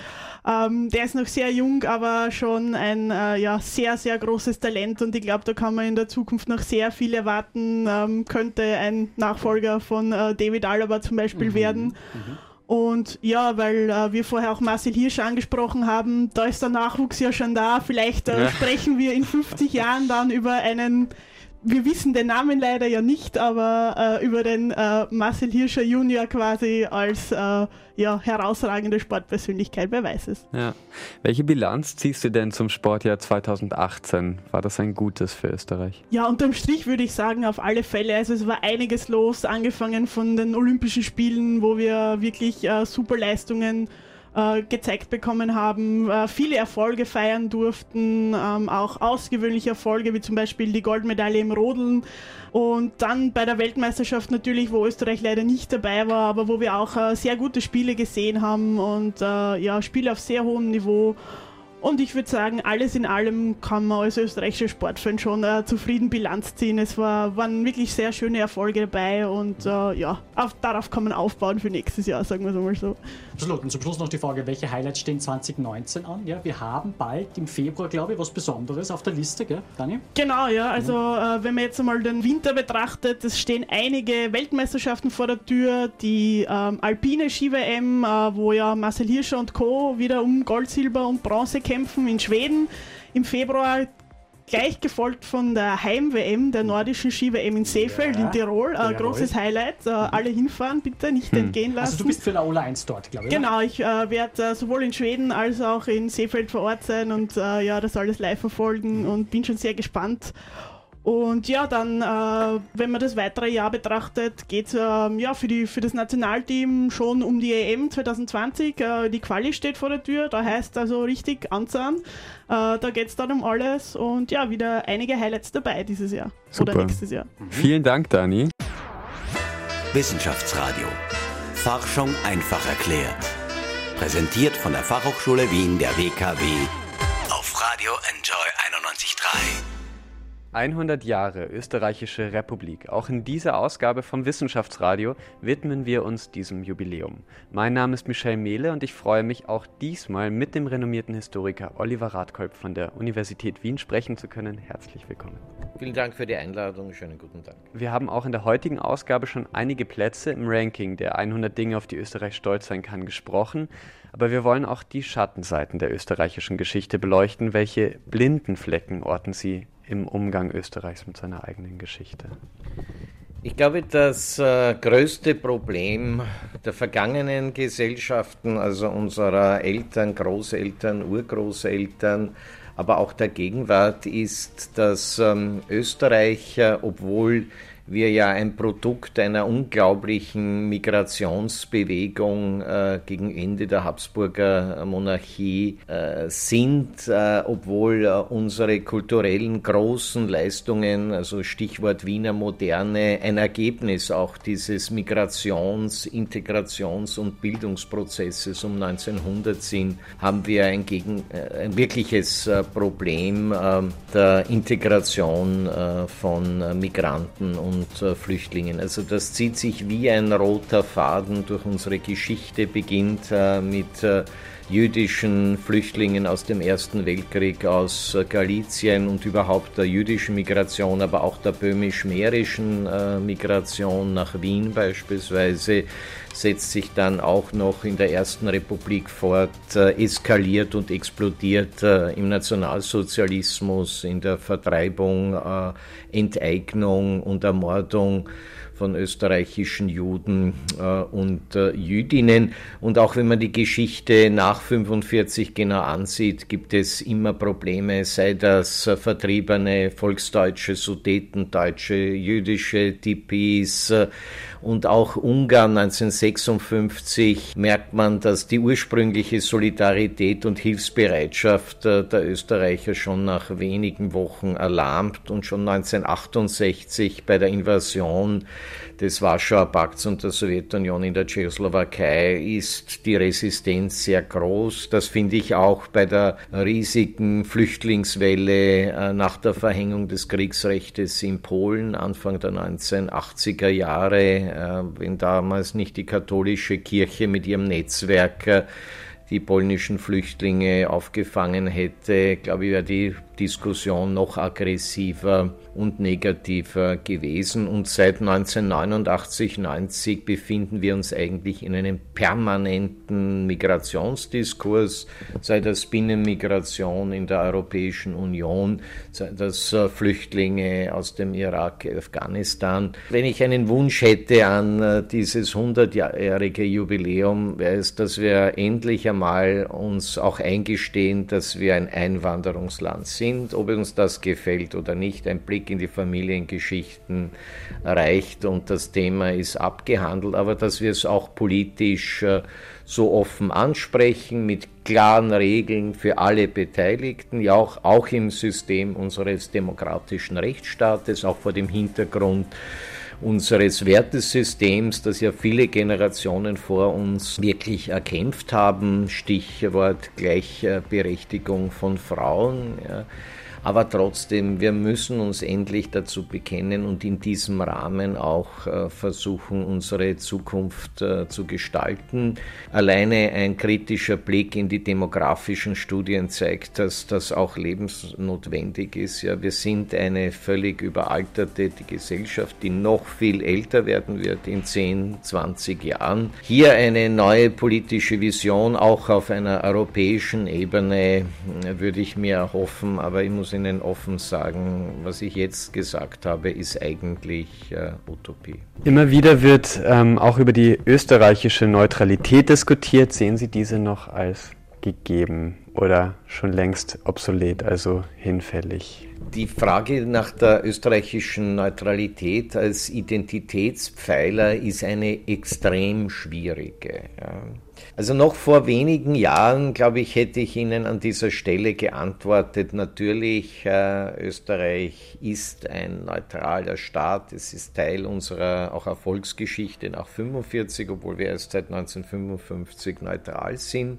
Aber vor dem Hintergrund der europäischen Integration, ja, vor dem Hintergrund auch der globalen Auseinandersetzungen, äh, Bedrohungen, muss ich ehrlich gesagt sagen, ich, ich würde wenn einmal Europa endlich in der Lage ist, eine eigene Sicherheitsunion, und zwar keinen Ableger der NATO zu diskutieren, würde ich schon noch einmal die Neutralität zur Diskussion stellen. Ja, dürfen wir nicht vergessen, die Neutralität wurde ja 1955 ohne Wenn und Aber sofort politisch äh, beschlossen, mit großer Mehrheit. War auch die absolut richtige Entscheidung. Das war sozusagen das Tor in auch eine erfolgreiche internationale Entwicklung und wir haben sehr davon im Kalten Krieg äh, profitiert, auch ökonomisch, politisch, äh, kulturell. Aber jetzt müssen wir uns wirklich fragen vor dem Hintergrund der globalen Entwicklungen, der europäischen Entwicklungen, ob wir mit diesem Modell äh, noch im 21. Jahrhundert bestehen können. Ich selber bin total gespalten aber ich glaube, wir müssten, wenn einmal die europäische Entwicklung wirklich in die Richtung einer Sicherheitsunion geht, wie das ja eigentlich 1985 äh, von Jacques Delors äh, geplant war, dann müssen wir uns dieser Frage stellen und dann müssen wir in einem großen Diskussionsprozess alle gemeinsam in einem Referendum eine Entscheidung treffen. 100 Jahre Österreich nimmt seinen Ausgang mit dem Ende des Ersten Weltkriegs 1918. Wie kann man sich das damalige Österreich denn vorstellen? Wie war diese Zeit und wie haben diese Auswirkungen vielleicht noch nachgewirkt auf uns? Also das Ende des äh, Ersten Weltkrieges in Österreich ist eine totale Katastrophe. Also es genügt, wenn Sie in ganz Österreich von Vorarlberg über äh, Niederösterreich bis nach Kärnten die Ortschroniken durchsehen. Hunger, äh, Flüchtlinge, äh, Soldaten, die zurückkommen, Arbeitslosigkeit, Hyperinflation, keine klare politische äh, Zielsetzung, unklare Friedensverhandlungen, die erst äh, dann 1920 auch zu einem nicht erfreulichen und nicht sehr zukunftsorientierten Ergebnis im, im Friedensvertrag von Saint-Germain führen.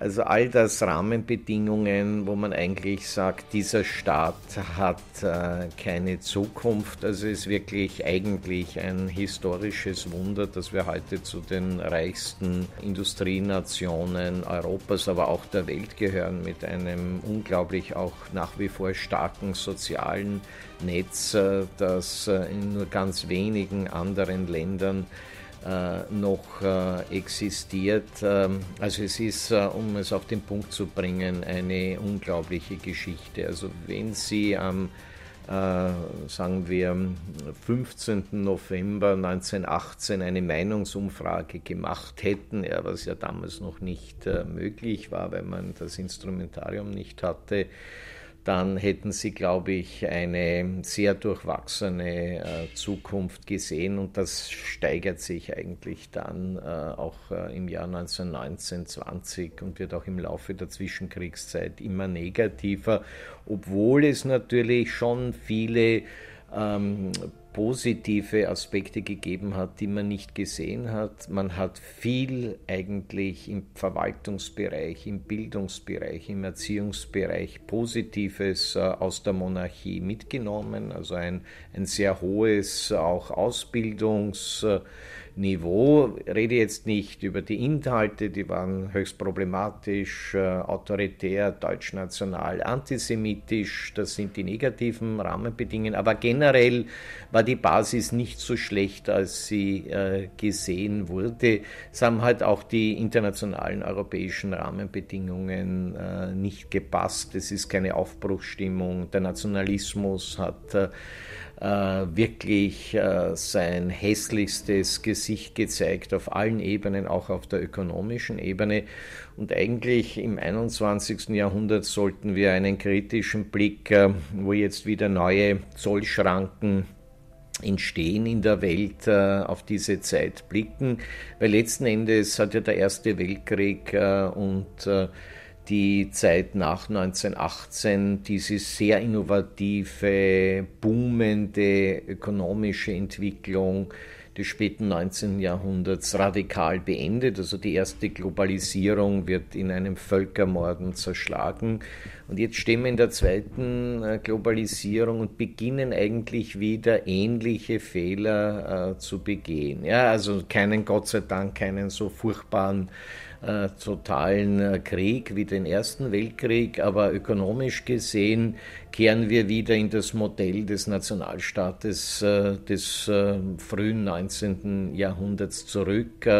Und die historische Entwicklung sagt, das ist sozusagen ein Fehler gewesen. Zurück in die Gegenwart. Ähm, ja, welche Herausforderungen kommen jetzt auf Österreich zu? Sie haben schon ein bisschen umrissen eigentlich die Parallelen zu, zum Ende dieser ersten Globalisierung, wo wir uns ein bisschen drin bewegen. Also was sind vielleicht noch, gibt es noch weitere Herausforderungen, die gerade auf Österreich zukommen? Also ich glaube, die größten historischen äh, Herausforderungen für die Zukunft jetzt in Österreich sind, äh, dass wir Wege finden müssen, auch im Sinne eines neuen Generationenvertrages, äh, unser Sozialsystem so weiterzuentwickeln, dass wir sozusagen auf, auf diesem sehr hohen wohlfahrtsstaatlichen Niveau auch weiterleben können. Das ist eine gigantische Herausforderung, eine vielleicht noch größere Herausforderung, die aber damit zusammenhängt, hängt, ist natürlich, dass sich die Arbeitswelt als Folge der digitalen Revolution, äh, Stichwort auch künstliche äh, Intelligenz, äh, die Roboter sind ja sowieso schon Teil der Wirtschafts- Kapazitäten geworden, dass wir damit auch lernen umzugehen und äh, vielleicht das Wichtigste auch auf internationaler, europäischer, globaler Ebene ist, äh, die digitale Revolution ist genauso wie die industrielle Revolution äh, derzeit sozusagen unkontrolliert äh, unterwegs. Ja, es ist auch ein, ein sehr spannender Vergleich ins 19. Jahrhundert, wo man dann begonnen hat, äh,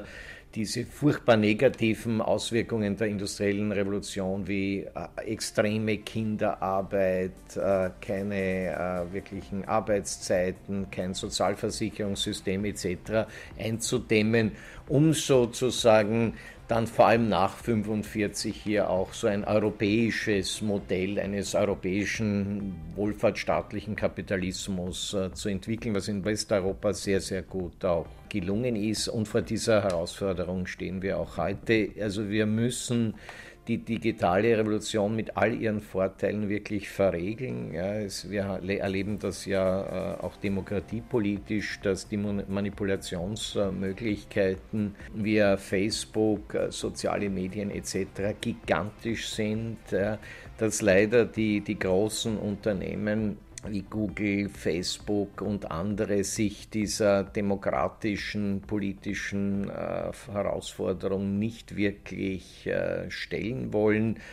Und ich glaube, da bedarf sozusagen auch eines neuen Drucks äh, von unten äh, hier ein entsprechendes äh, System zu finden, um so wie im 19. Jahrhundert die industrielle Revolution zu zähmen, auch die digitale Revolution zu zähmen. Das ist für mich eine gigantische Herausforderung, die man natürlich nie auf nationaler Ebene bewältigen kann. Aber man kann, es gibt ja auch schon Indikatoren in dieser Richtung, auf zumindest europäischer Ebene äh, auch Gleichgesinnte sammeln, also im Sinne auch einer Koalition, eines äh, Lobbying-Netzwerkes hier neue Ideen und Strukturen entwickeln und das müssen wir tun. Ja, Österreich war zum Beispiel extrem erfolgreich in der Entspannungspolitik des Kalten Krieges. Also wir haben wirklich auch versucht, äh, eine mögliche atomare Konfrontation zwischen den Großmächten mit unseren bescheidenen politischen Mitteln äh, zu verhindern. Und jetzt eigentlich sollten wir 24 Stunden, sieben Tage die Woche, was unsere politischen Eliten, aber auch die Gesellschaften betrifft, äh, über Möglichkeiten diskutieren,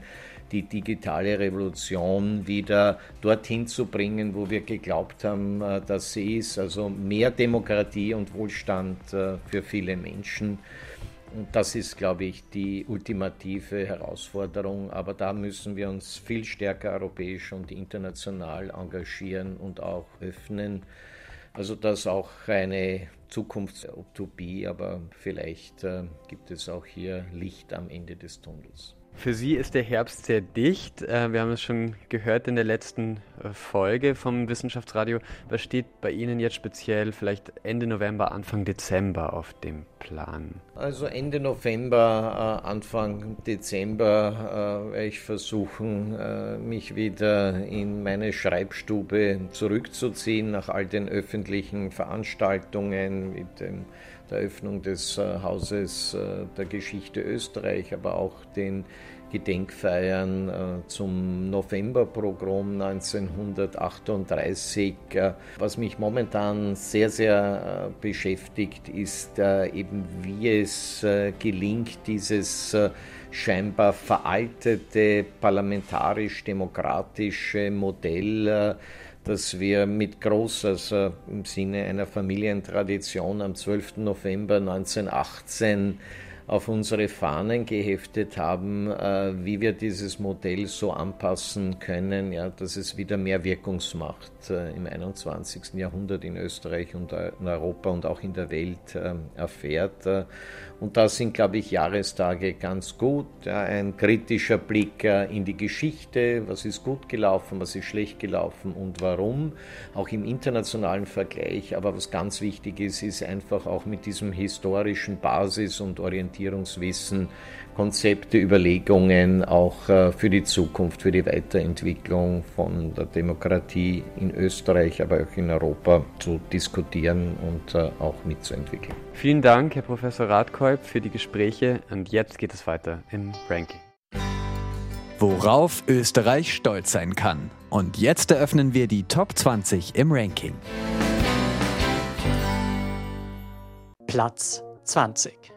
Hermann Mayer. Der Salzburger ist eine große Ski-Ikone. Er wurde unter anderem zweimal Olympiasieger und dreimal Weltmeister. Nach einem Motorradunfall kämpfte er sich tapfer zurück. In der Saison 2003-2004 gelang ihm ein großes Comeback. Mayer sicherte sich zum vierten Mal den Gesamtweltcup.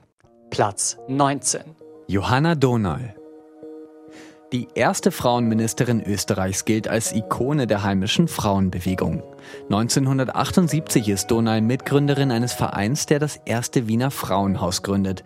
Ein Jahr später holt sie Bundeskanzler Bruno Kreisky in die Regierung. Von 1990 bis 1995 ist Donal unter Bundeskanzler Franz Franitzky die erste österreichische Frauenministerin. Anfang der 90er Jahre wurden in Österreich elementare Frauenrechte durchgesetzt. So war Vergewaltigung von Frauen in der Ehe vorher nicht strafbar. Ledige Mütter hatten kein Recht für ihr Kind Verträge zu unterschreiben. Diese und weitere Gesetze wurden auf Initiative Donals geändert. Platz 18.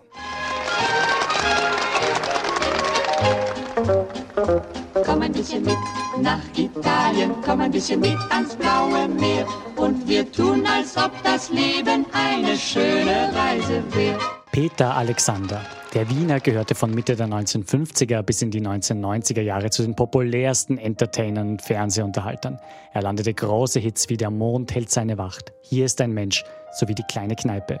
Alexander wurde vielfach ausgezeichnet, darunter auch mit dem großen Ehrenzeichen für Verdienste um die Republik Österreich und mit vier goldenen Kameras. Platz 17. Ute Bock.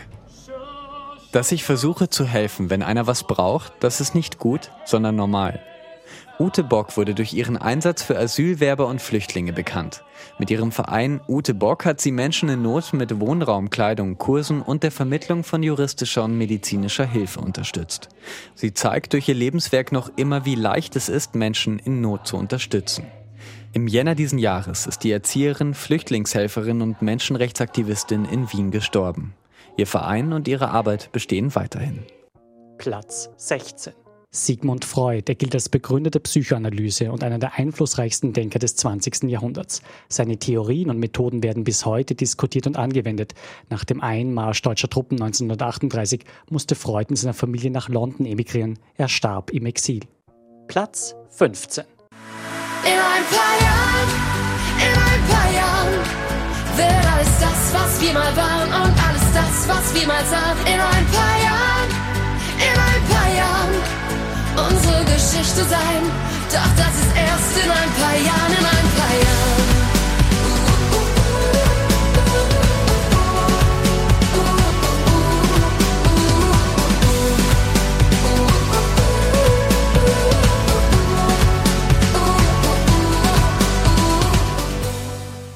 Christina Stürmer, das österreichische Fräulein Wunder der Popszene. Nach dem zweiten Platz bei der Castingshow Starmania schaffte Stürmer den großen Durchbruch im deutschsprachigen Raum mit Hits wie Ich lebe und über 1,5 Millionen verkauften Tonträgern. Außerdem engagiert sie sich sozial. Sie unterstützt die Kinderkrebshilfe einer Fastfood-Kette und ist die Botschafterin eines deutschen Kinderhospizes. Platz 14. Auf Früchte, Eis, Ananas, Kirsch und Banane aber bitte mit Sahne.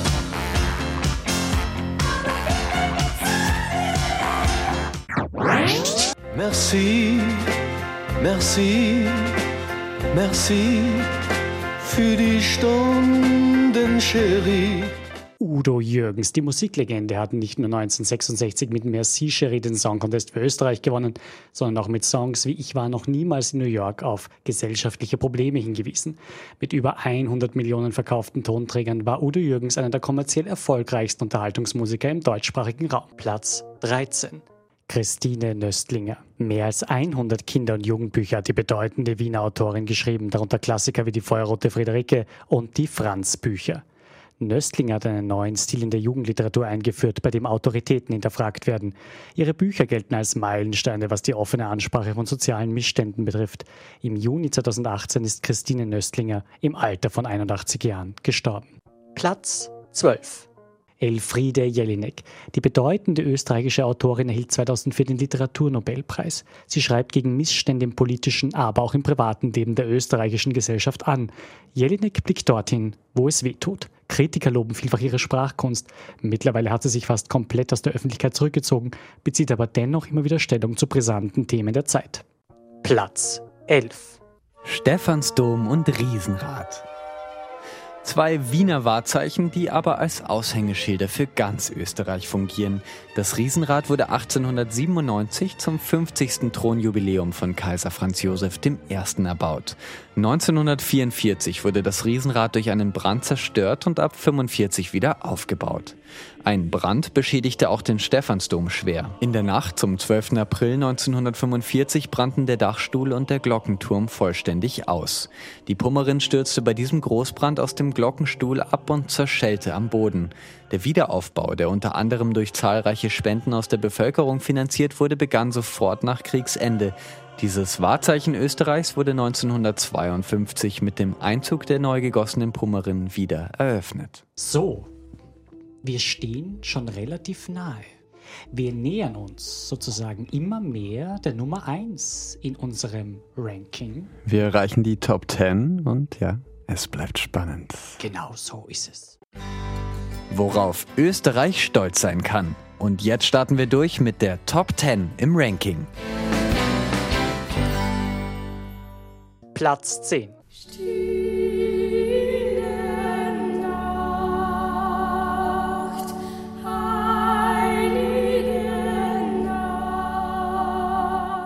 Das Lied wurde in 300 Sprachen und Dialekte übersetzt und es entstand in Österreich. Zu Heiligabend führten der Arnsdorfer Dorfschullehrer und Orgelspieler Franz Xaver Gruber und der Hilfspfarrer Josef Mohr in der Schifferkirche St. Nikola in Oberndorf bei Salzburg das Weihnachtslied erstmals auf.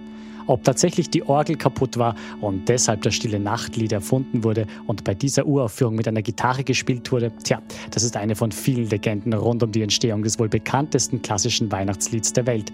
Die Weltkulturerbeorganisation hat das Lied anerkannt. Platz 9.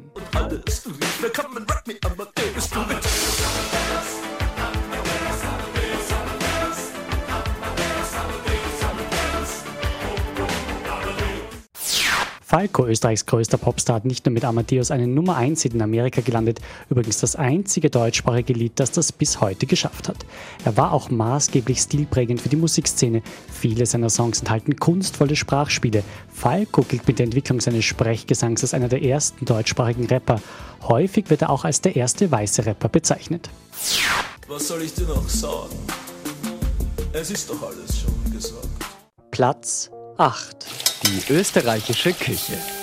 Die burgenländische Bohnencremesuppe, Salzburger Nockerl, Tiroler Kröstel oder Marillenknödel. So vielfältig ist die österreichische Küche.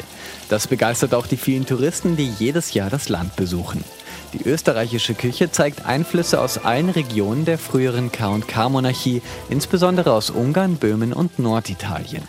Gerichte und Zubereitungsarten wurden von dort übernommen und angepasst. Als Beispiele sei hier das Gulasch genannt. International bekannt ist die österreichische Küche vor allem für ihre Mehlspeisen sowie für Tafelspitz und Wiener Schnitzel. Platz 7 die Wiener Philharmoniker. Sie gelten als musikalisches Aushängeschild Österreichs, nicht nur deshalb, weil sie alljährlich das Neujahrskonzert im Wiener Musikverein bestreiten, das von Millionen Menschen weltweit gesehen wird. Die Wiener Philharmoniker gelten als eines der führenden Orchester der Welt. Bedeutende Dirigenten wie Nikolaus Kur und Maris Jansons haben mit ihnen zusammengearbeitet.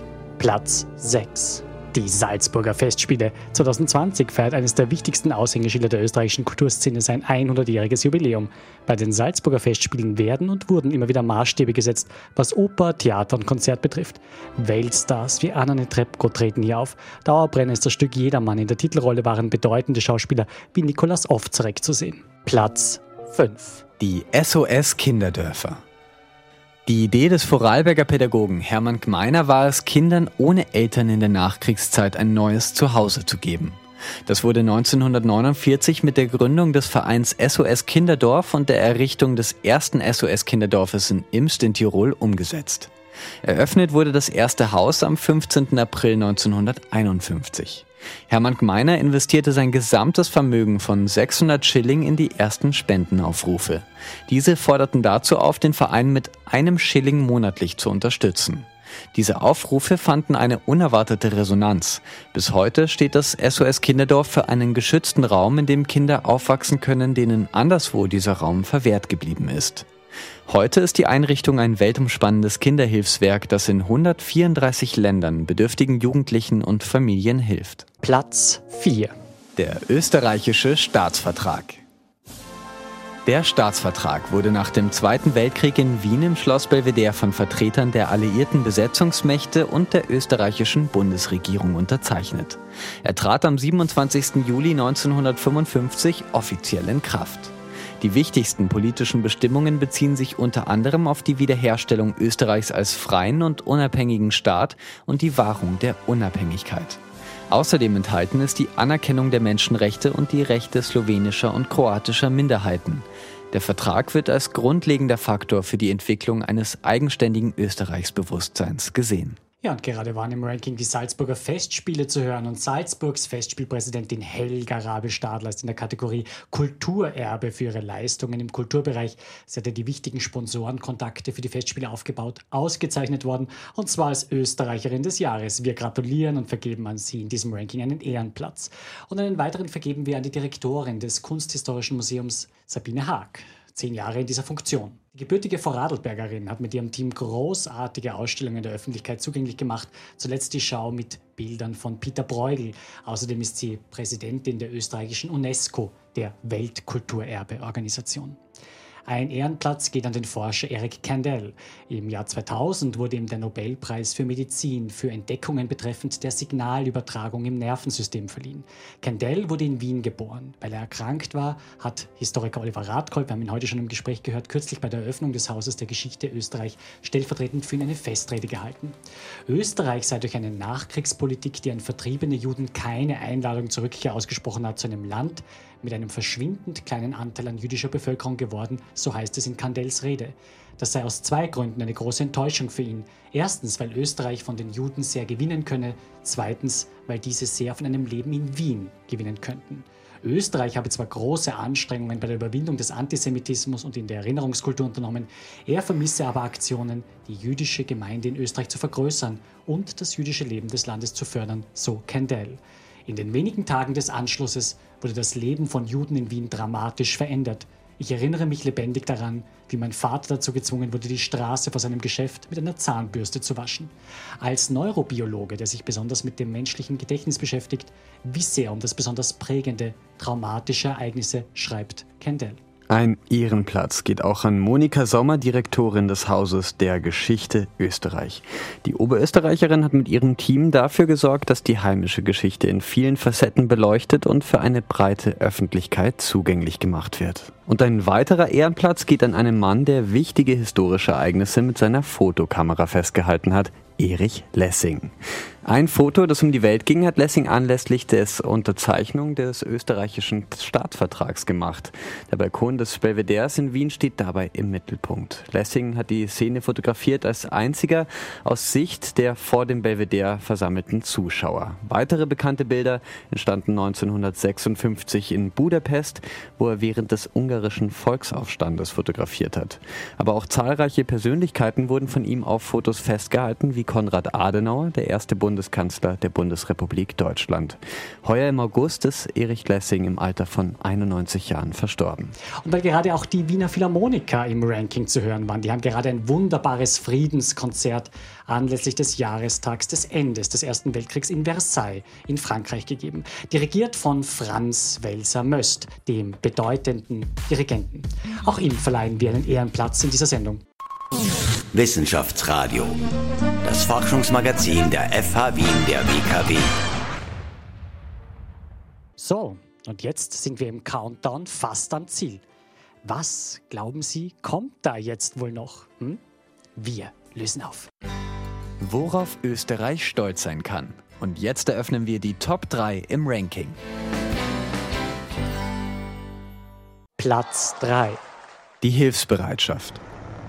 Im August 1995 erreicht der 3000. LKW der Hilfsaktion Nachbar in Not das vom Krieg gezeichnete Bosnien-Herzegowina. Bis zu diesem Zeitpunkt hatten die Österreicherinnen und Österreicher 900 Millionen Schilling gespendet. Das würden heute mehr als 65 Millionen Euro sein. Nur eines von vielen Beispielen für die ausgeprägte Hilfsbereitschaft der österreichischen Bevölkerung. Auch bei großen Sozialaktionen wie der alljährlichen Licht ins Dunkelgala wird das sichtbar die Nummer 2. Österreichs Landschaften. Der Großglockner, der größte Berg des Landes, das Salzkammergut mit Seen wie dem Attersee, die Wachau, nur drei Beispiele für die landschaftliche Vielfalt und Schönheit Österreichs. Dieser Naturschatz bietet Momente der Erholung und lockt alljährlich viele Touristen an. Millionenshow-Moderator Armin Asinger etwa vergleicht seine Heimat Kärnten gern mit Kalifornien. Einfach schön zum Leben, sagt er. Das gilt aber auch für die anderen Bundesländer. So, 99 Plätze haben wir gehört und jetzt ist der große Moment gekommen. Platz 1, das worauf aus der Sicht unserer Redaktion Österreich am meisten stolz sein kann. Ja, wir haben sehr, sehr lange in diesem Ranking gearbeitet. Das war wirklich monatelange Arbeit. Ich äh, bedanke mich ganz herzlich bei dir, Michelle, für diese fantastischen zwei Sendungen, für dieses großartige Ranking. Äh, Eigenlob stinkt ja bekanntlich, aber ich denke, da können wir uns wirklich selber loben. Es war viel Arbeit, das zusammenzustellen. Ich hoffe, es hat Ihnen gefallen, aber ja. wir sind Ihnen ja noch was schuldig, nicht? Nicht. ja, wir haben uns nämlich letztlich für diesen Platz 1 entschieden. Es ist der Moment gekommen, wo wir den Platz 1 im Wissenschaftsradio-Ranking küren. Und zwar haben wir uns entschieden, die Menschen in Österreich. Das Kranteln, das Jammern, diese Eigenheiten werden Österreicher oft nachgesagt. Aber es gibt auch viele positive Eigenschaften, nicht? Erfindungsreichtum, soziale Einsatzbereitschaft, großartige Leistungen im Sport, Kultur- und Wirtschaftsbereich. Wir haben so viel gehört in diesen mhm. zwei Sendungen. All das und mehr ist ja auch Teil Österreichs. Ja, das Gesicht des Landes wird von den Menschen geprägt, die hier leben. Und dieses Gesicht, das zeichnet sich durch große Vielfältigkeit aus. Natürlich gibt es in vielen Bereichen auch Probleme. Mhm, aber es gibt auch viele Engagierte, die sich dafür einsetzen, dass Österreich ein lebenswertes Land für unterschiedliche Kulturen, Volksgruppen und Religionen ist. Ich glaube, darauf können wir stolz sein. Danke an all unsere Gäste unserer beiden Spezialsendungen. Vielen Dank, dass Sie mit dabei waren. Und bis bald. Wissenschaftsradio, das Forschungsmagazin. Alle Infos unter Enjoy.